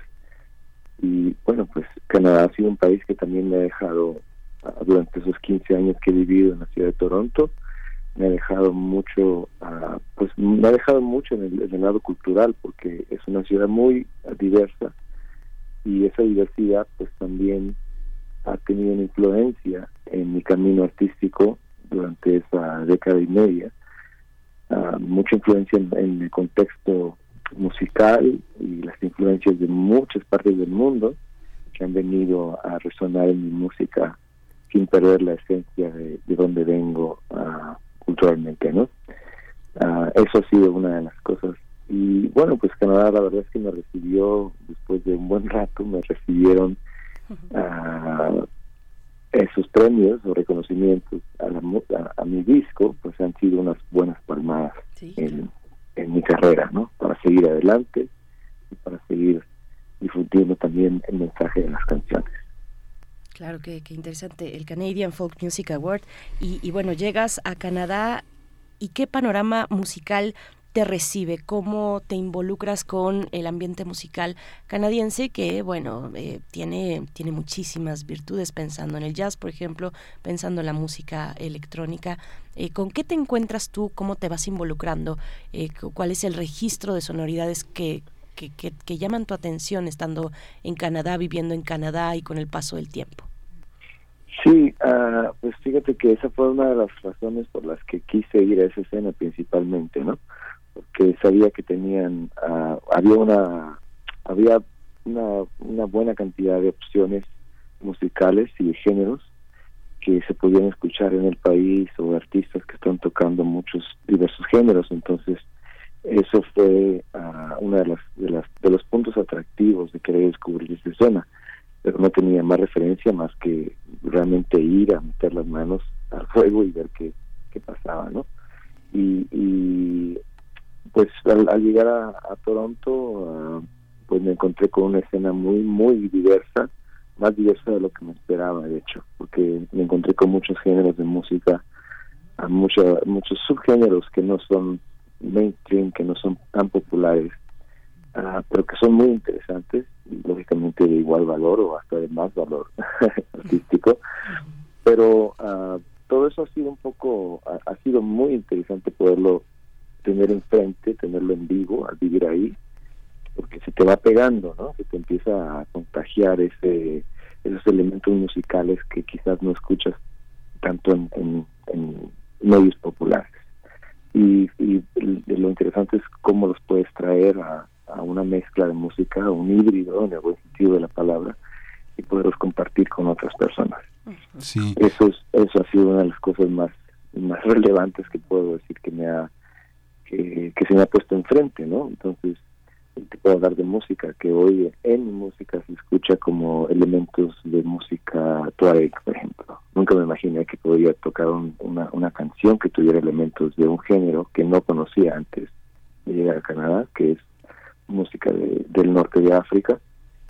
Y, y pero no toco tuareg, simplemente son elementos de ese género, elementos de música brasileña, porque tenemos una comunidad en Toronto increíble de músicos brasileños o de músicos cubanos, uh, de todas partes. Entonces, uh, uso un ejemplo uh, concreto, pero hay muchísimas, muchísimas cosas que, que han, han surgido ¿no? de, de esa experiencia y esa inmersión para mí en una escena completamente diferente y muy multicultural, ¿no? Sí, pues eh, en la mezcla está lo puro, en, lo, puro de la mezcla, que antes que eh, eh, ser puro siempre fue mezcla. Vamos a escuchar, vamos a escuchar, vamos a escuchar lo, lo que has hecho, vamos a escuchar el guapango del tequila. ¿Qué te parece? Y nos explicas qué, qué escuchamos y qué podemos escuchar, además de lo que nosotros podamos opinar.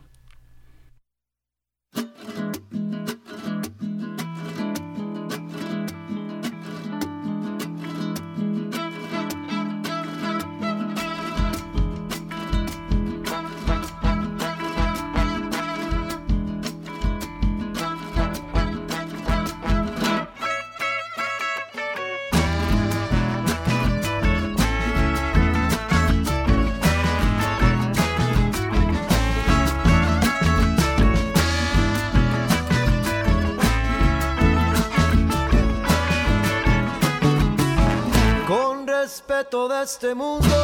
Yo le invito, señorita, me acompañe en esta mesa y se tome una copita con el pobre moribundo que el amor le ha dejado un dolor este profundo. hasta el sueño le ha quitado. No se apene y disfrute lo que le ofrece la vida. Este oscuro laberinto siempre hay más de una salida. La otra ronda ya se acerca, yo me acerco más a usted. La amargura del tequila nos devolverá la fe. Que nos sirvan otra ronda, que nos sirvan tres, que nos sirva más tequila, que nos sirvan seis, que nos sirvan otra ronda que nos sirvan tres, que nos sirva más tequila, que nos sirvan seis.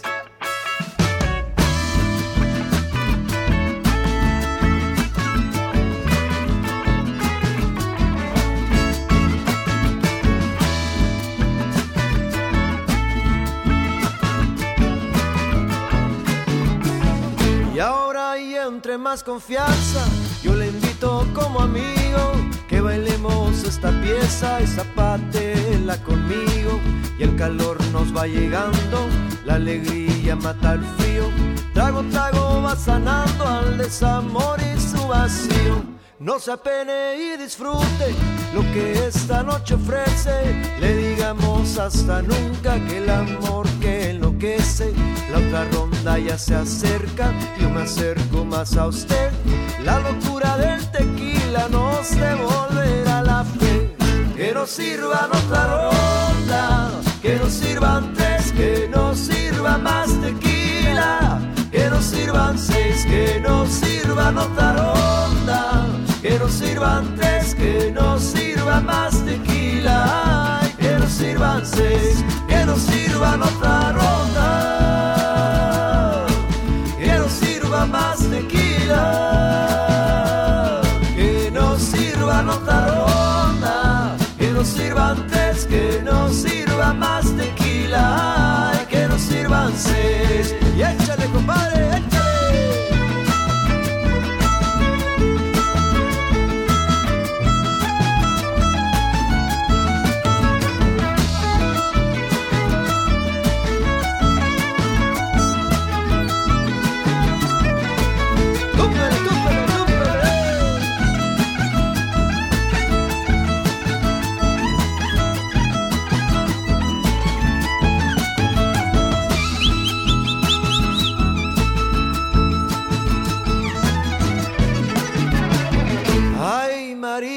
ay María, me gustas pa' mi chamaca. Estuvo bueno de tequilas, vámonos para mi hamaca. Ay María, ay María, me gustas pa' mi chamaca. Estuvo bueno de tequilas, vámonos para mi hamaca. Que nos sirvan otra ronda, que nos sirvan tres, que nos sirva más tequila. Que nos sirvan seis, que nos sirvan otra ronda.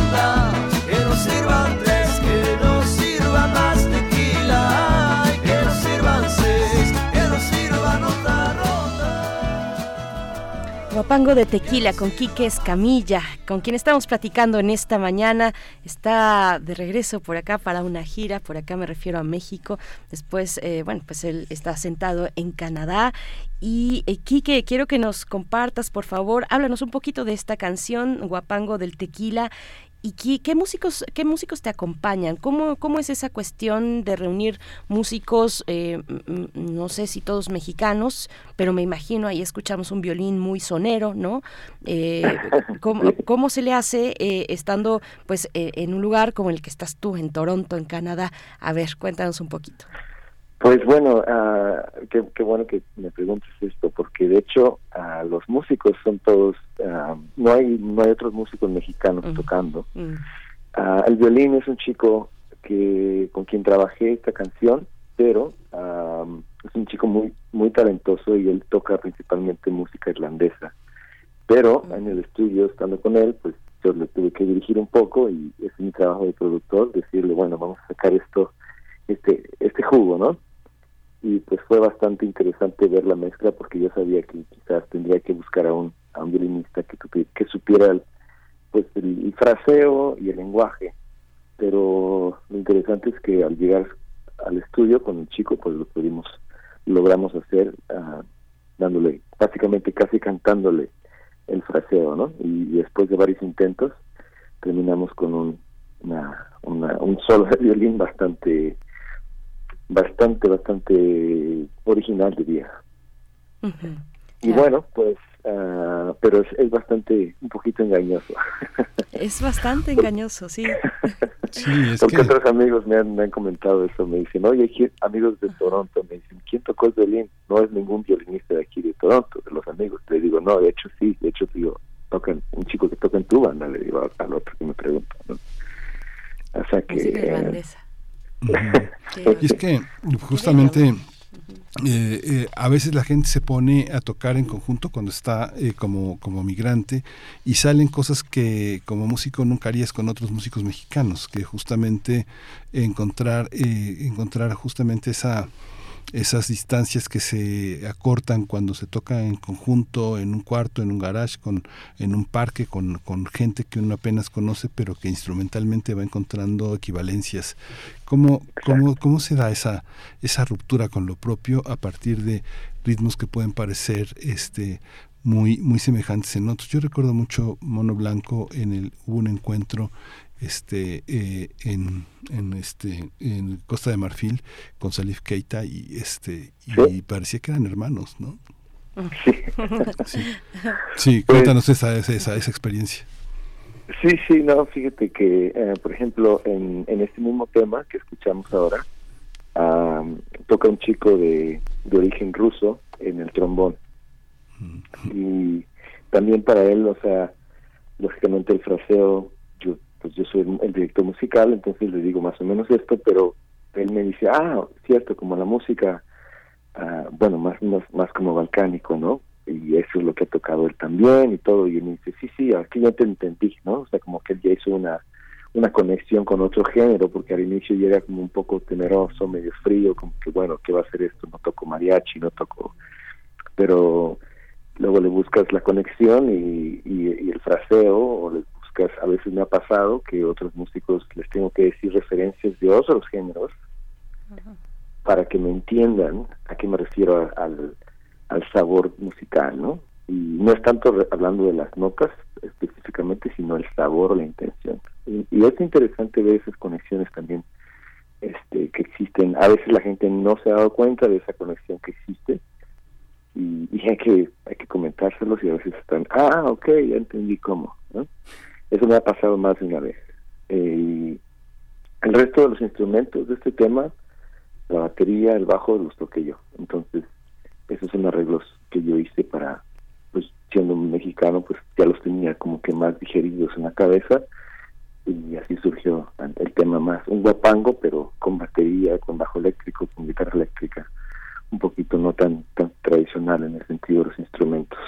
Claro, qué, qué interesante y supongo que pues eso es una labor de, de cierto tiempo, de mucho aprendizaje, eh, esto de, de, tener que nutrir eh, pues en una gran amplitud tu panorama musical, eh, tu oído también para contar con referencias suficientes mm, para poder dialogar a través de la música y, y, y transmitir o digamos darte a entender eh, respecto a lo que estás buscando, el sentido que estás buscando, ¿no? Debe ser bien interesante en, un, en una comunidad migrante, ¿no? Por supuesto, donde a ver cuál es, cómo nos vamos a entender aquí, ¿no? Exacto, exacto. Sí, de hecho, eh, hablando del, del, tema de los migrantes en Toronto, es una es una mayoría, hoy día actualmente es, es más de 51%, 51% hasta donde yo sabía, de gente eh, migrantes que viven en, en, Toronto. Yo soy parte de, esa, de ese porcentaje. Sí.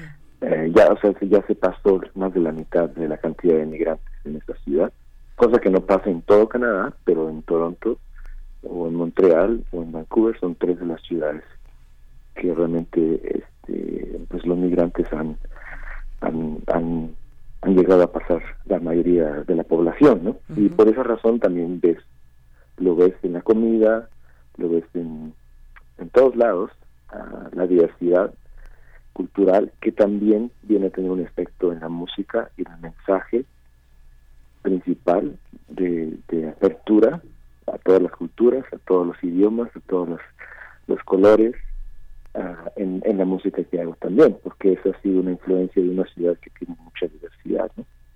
Sí. Así es. Pues vamos a escuchar, vamos a escuchar Tiro de Gracia y volvemos. Gracias. Tiro de Gracias, perdón.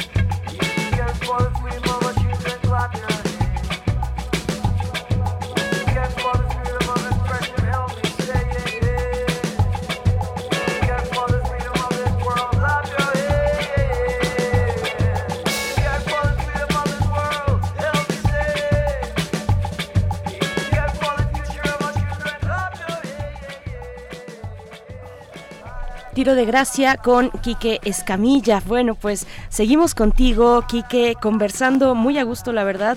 Cuéntanos un poco de esta canción que acabamos de escuchar y también eh, te pediría de los públicos de qué pasa con los públicos entonces, qué pasa si entre músicos eh, pues están intentando traducirse entre ustedes, traducirse, traducir sus, sus legados, sus genealogías musicales qué pasa con el público, cómo lo traduce el público, qué expectativas tienes del público mexicano. Eh, y qué ha pasado con el público canadiense o internacional con el que te has encontrado en pues en, en, todos estos años, eh, Quique. Ok, uh, primero a lo que me preguntaba sobre este tema, que es una historia bastante relevante en, en mi música, es pues también siendo un inmigrante más en, un país que está, bueno, muchísimos migrantes llegan a este país, pues ha sido un tema que en el que me he sensibilizado un poco más al experimentar así a primera mano lo que es la migración. Entonces, este tema que escuchamos ahora se llama Tiro de Gracia, por la historia uh, que escuché de una, una migrante que venía de Centroamérica y que viene cruzando varias fronteras hasta llegar a México.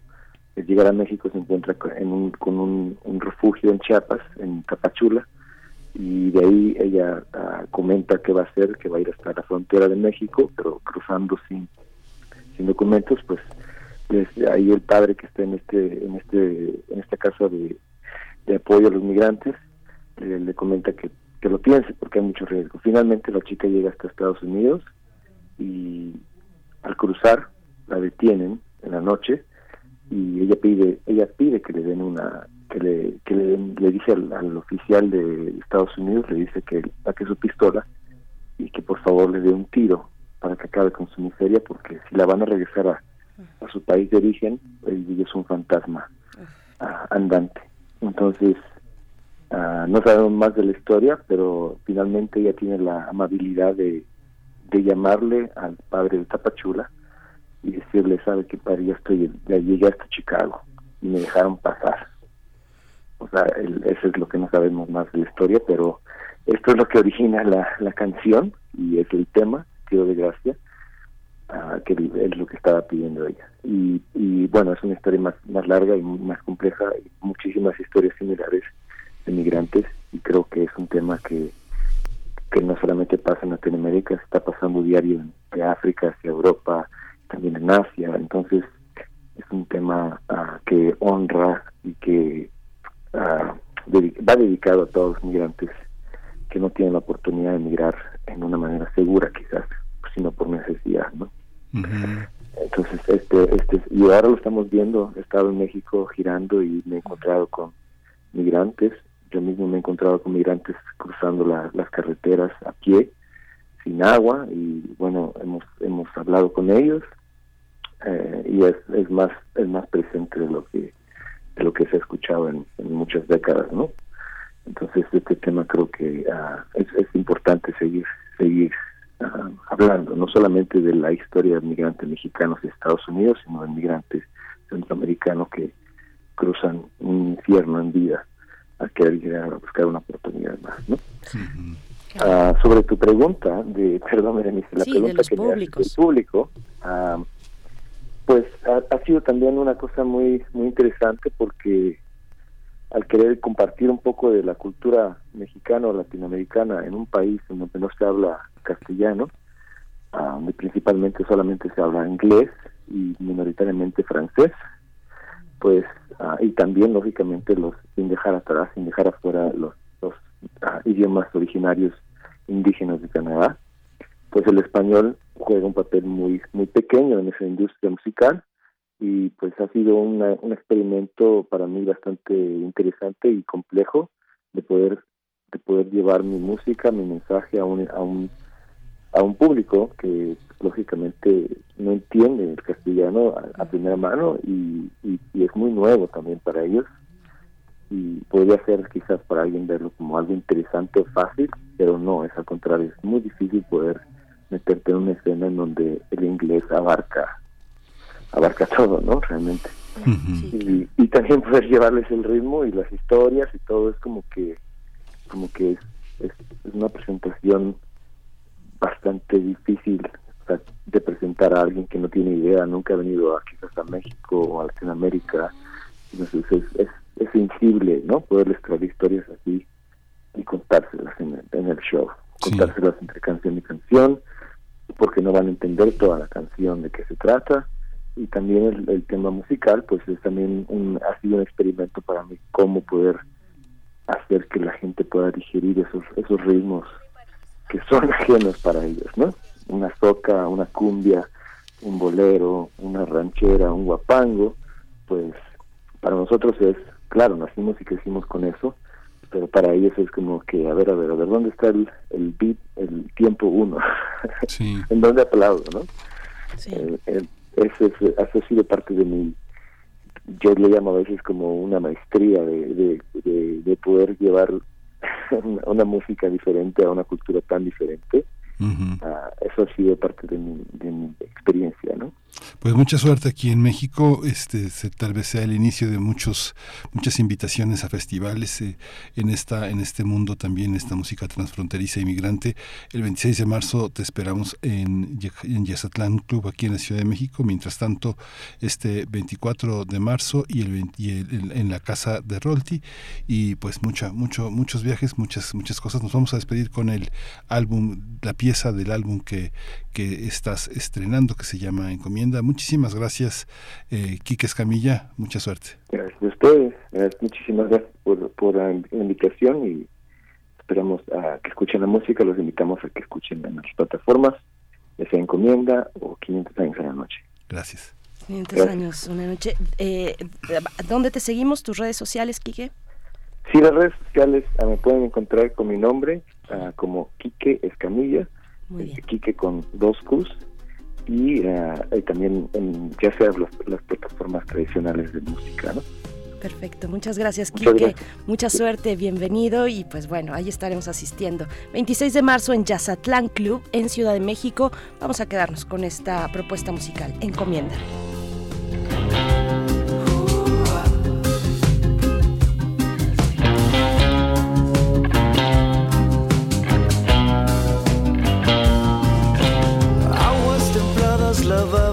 Sangre hacia el fondo del mar. Ríos cargados de aguas tibias murmuraban lamentos. Barcas foráneas repletas de humanos trajeron un mal. Llenas de orgullo reflejadas en el firmamento.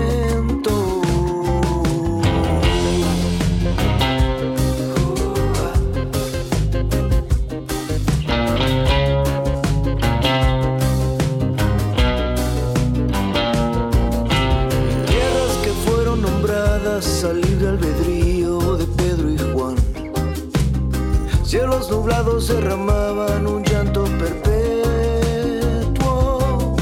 y miles forzados a ser subyugados con la espada real. Fueron donados esa herencia de las encomiendas. El futuro en nosotros está, pasos un sistema nuevo hay que tomar ya.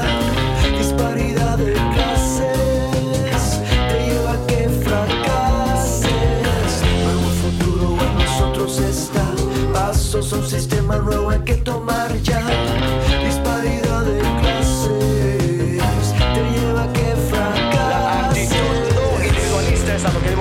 En estos días en lo que sistemas, gobiernos antiguos y fallidos años siguen cerrando sus puertas elitistas a los pueblos conquistados y explotados hasta la última gota de sangre y sudor. Acción colectiva de minorías en pueblos de la urgencia de este siglo ante un dragón milenario con su avaricia por pedazos de papel inyectados, peinados de un rancio olor. Es finalmente la hora de dejar de pensar únicamente nosotros mismos como ciudadanos singulares, quienes seguido olvidamos la omnipresente conexión genética que existe entre la Tierra, tú y yo. Sé que en el fondo lo siento desprecio en mi corazón. Un simple reflejo de una educación.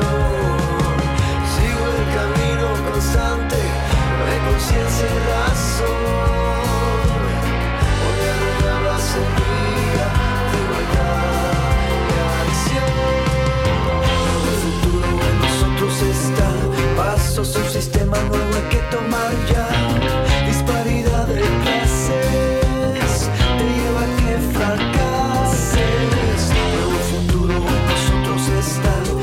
Pasos un sistema nuevo hay que tomar ya. Disparidad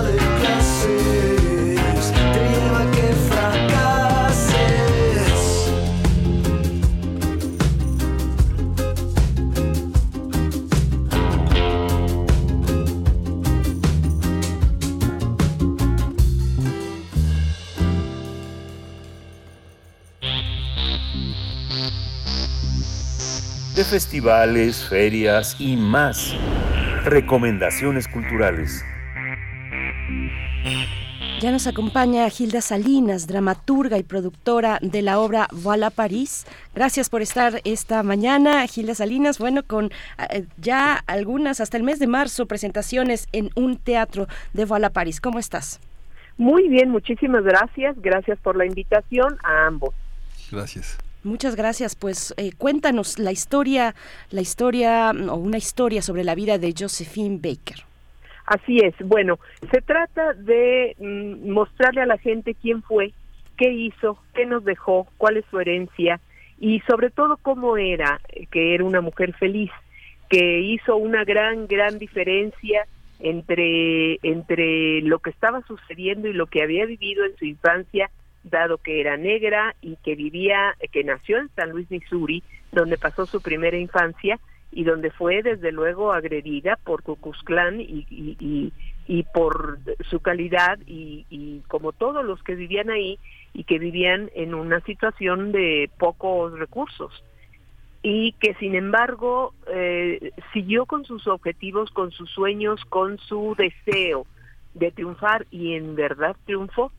Eh, por circunstancias de la vida se va a, a, Francia específicamente a París, y llama muchísimo la atención por su sonrisa feliz, por sus eh, dotes artísticas, porque era muy buena para bailar, tenía un cuerpo muy elástico, una piel bonita, eh, y luego además puso de moda una manera de peinarse, dado que tenía la cabeza llenita de chinos, como la mayoría de ellos, este, y, y ella se los, se los empezó a alisar hacia atrás entonces, bueno, se volvió famoso su peinado y entonces todo el mundo quería tener su color de piel.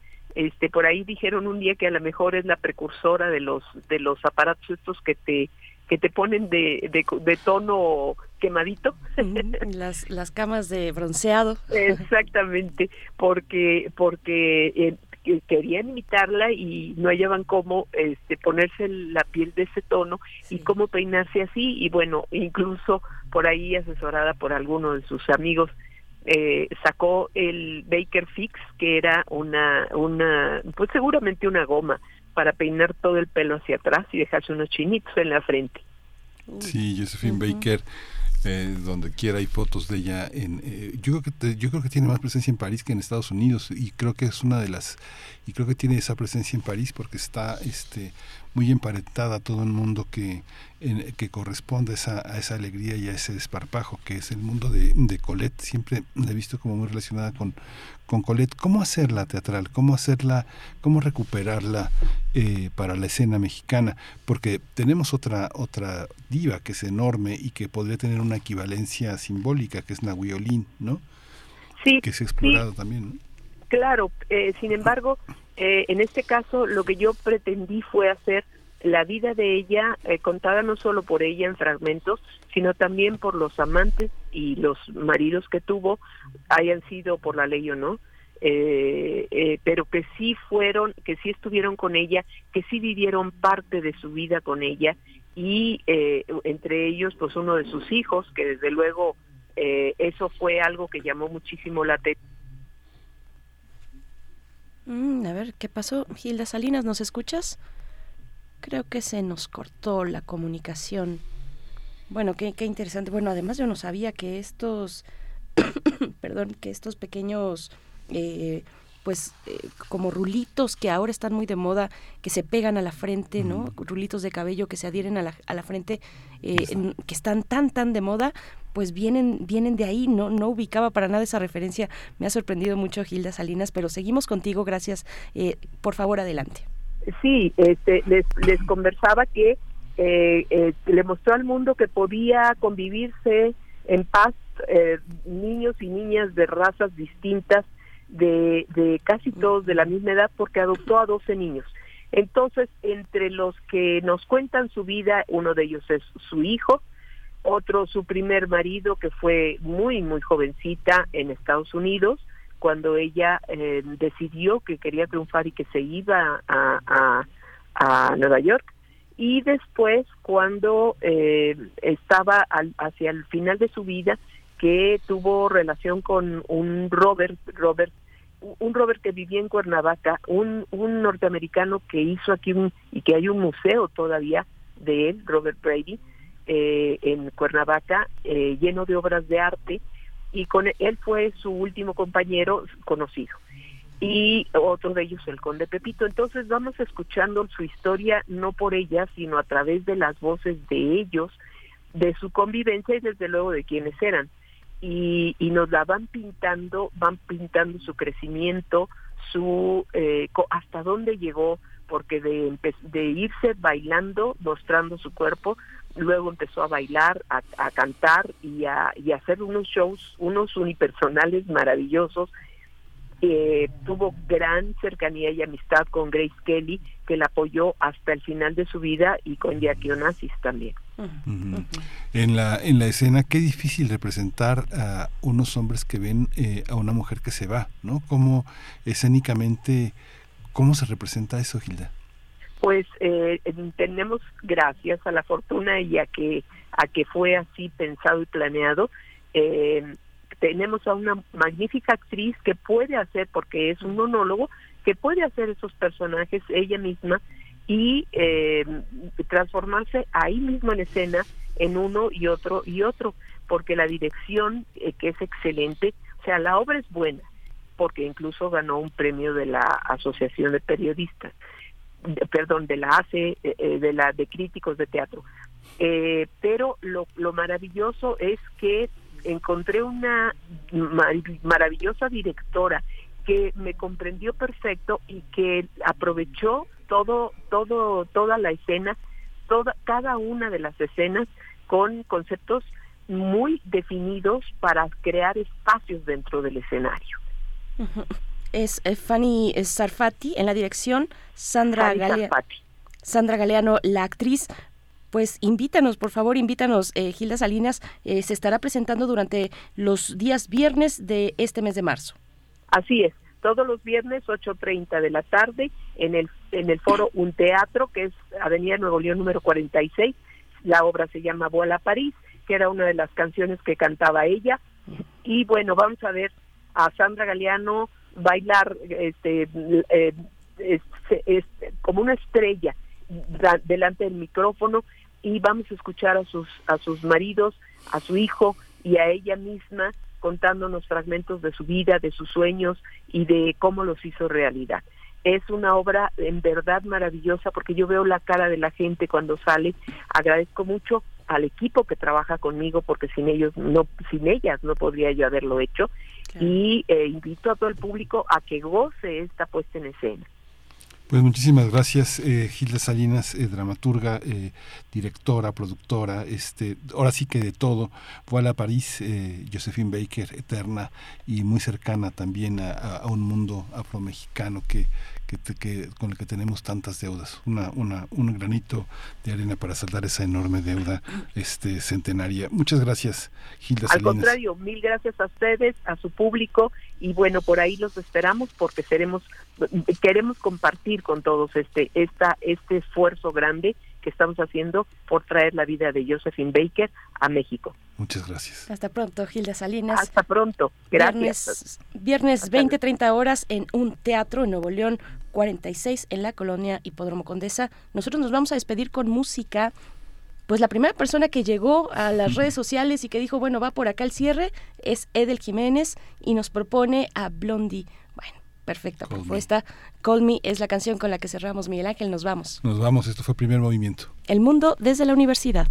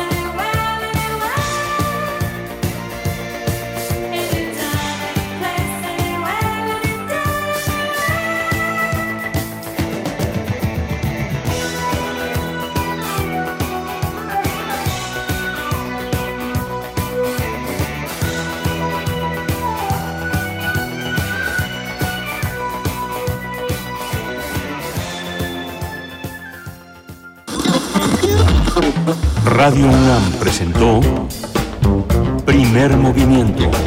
El mundo desde la universidad. Con Berenice Camacho y Miguel Ángel Gemain en la conducción. Rodrigo Aguilar y Violeta Berber, producción. Antonio Quijano y Patricia Zavala, noticias. Miriam Trejo, coordinación de invitados. Tamara Quiroz, redes sociales. Arturo González, operación técnica. Locución, Tessa Uribe y Juan Staca. Quédate en sintonía con Radio UNAM. Experiencia sonora.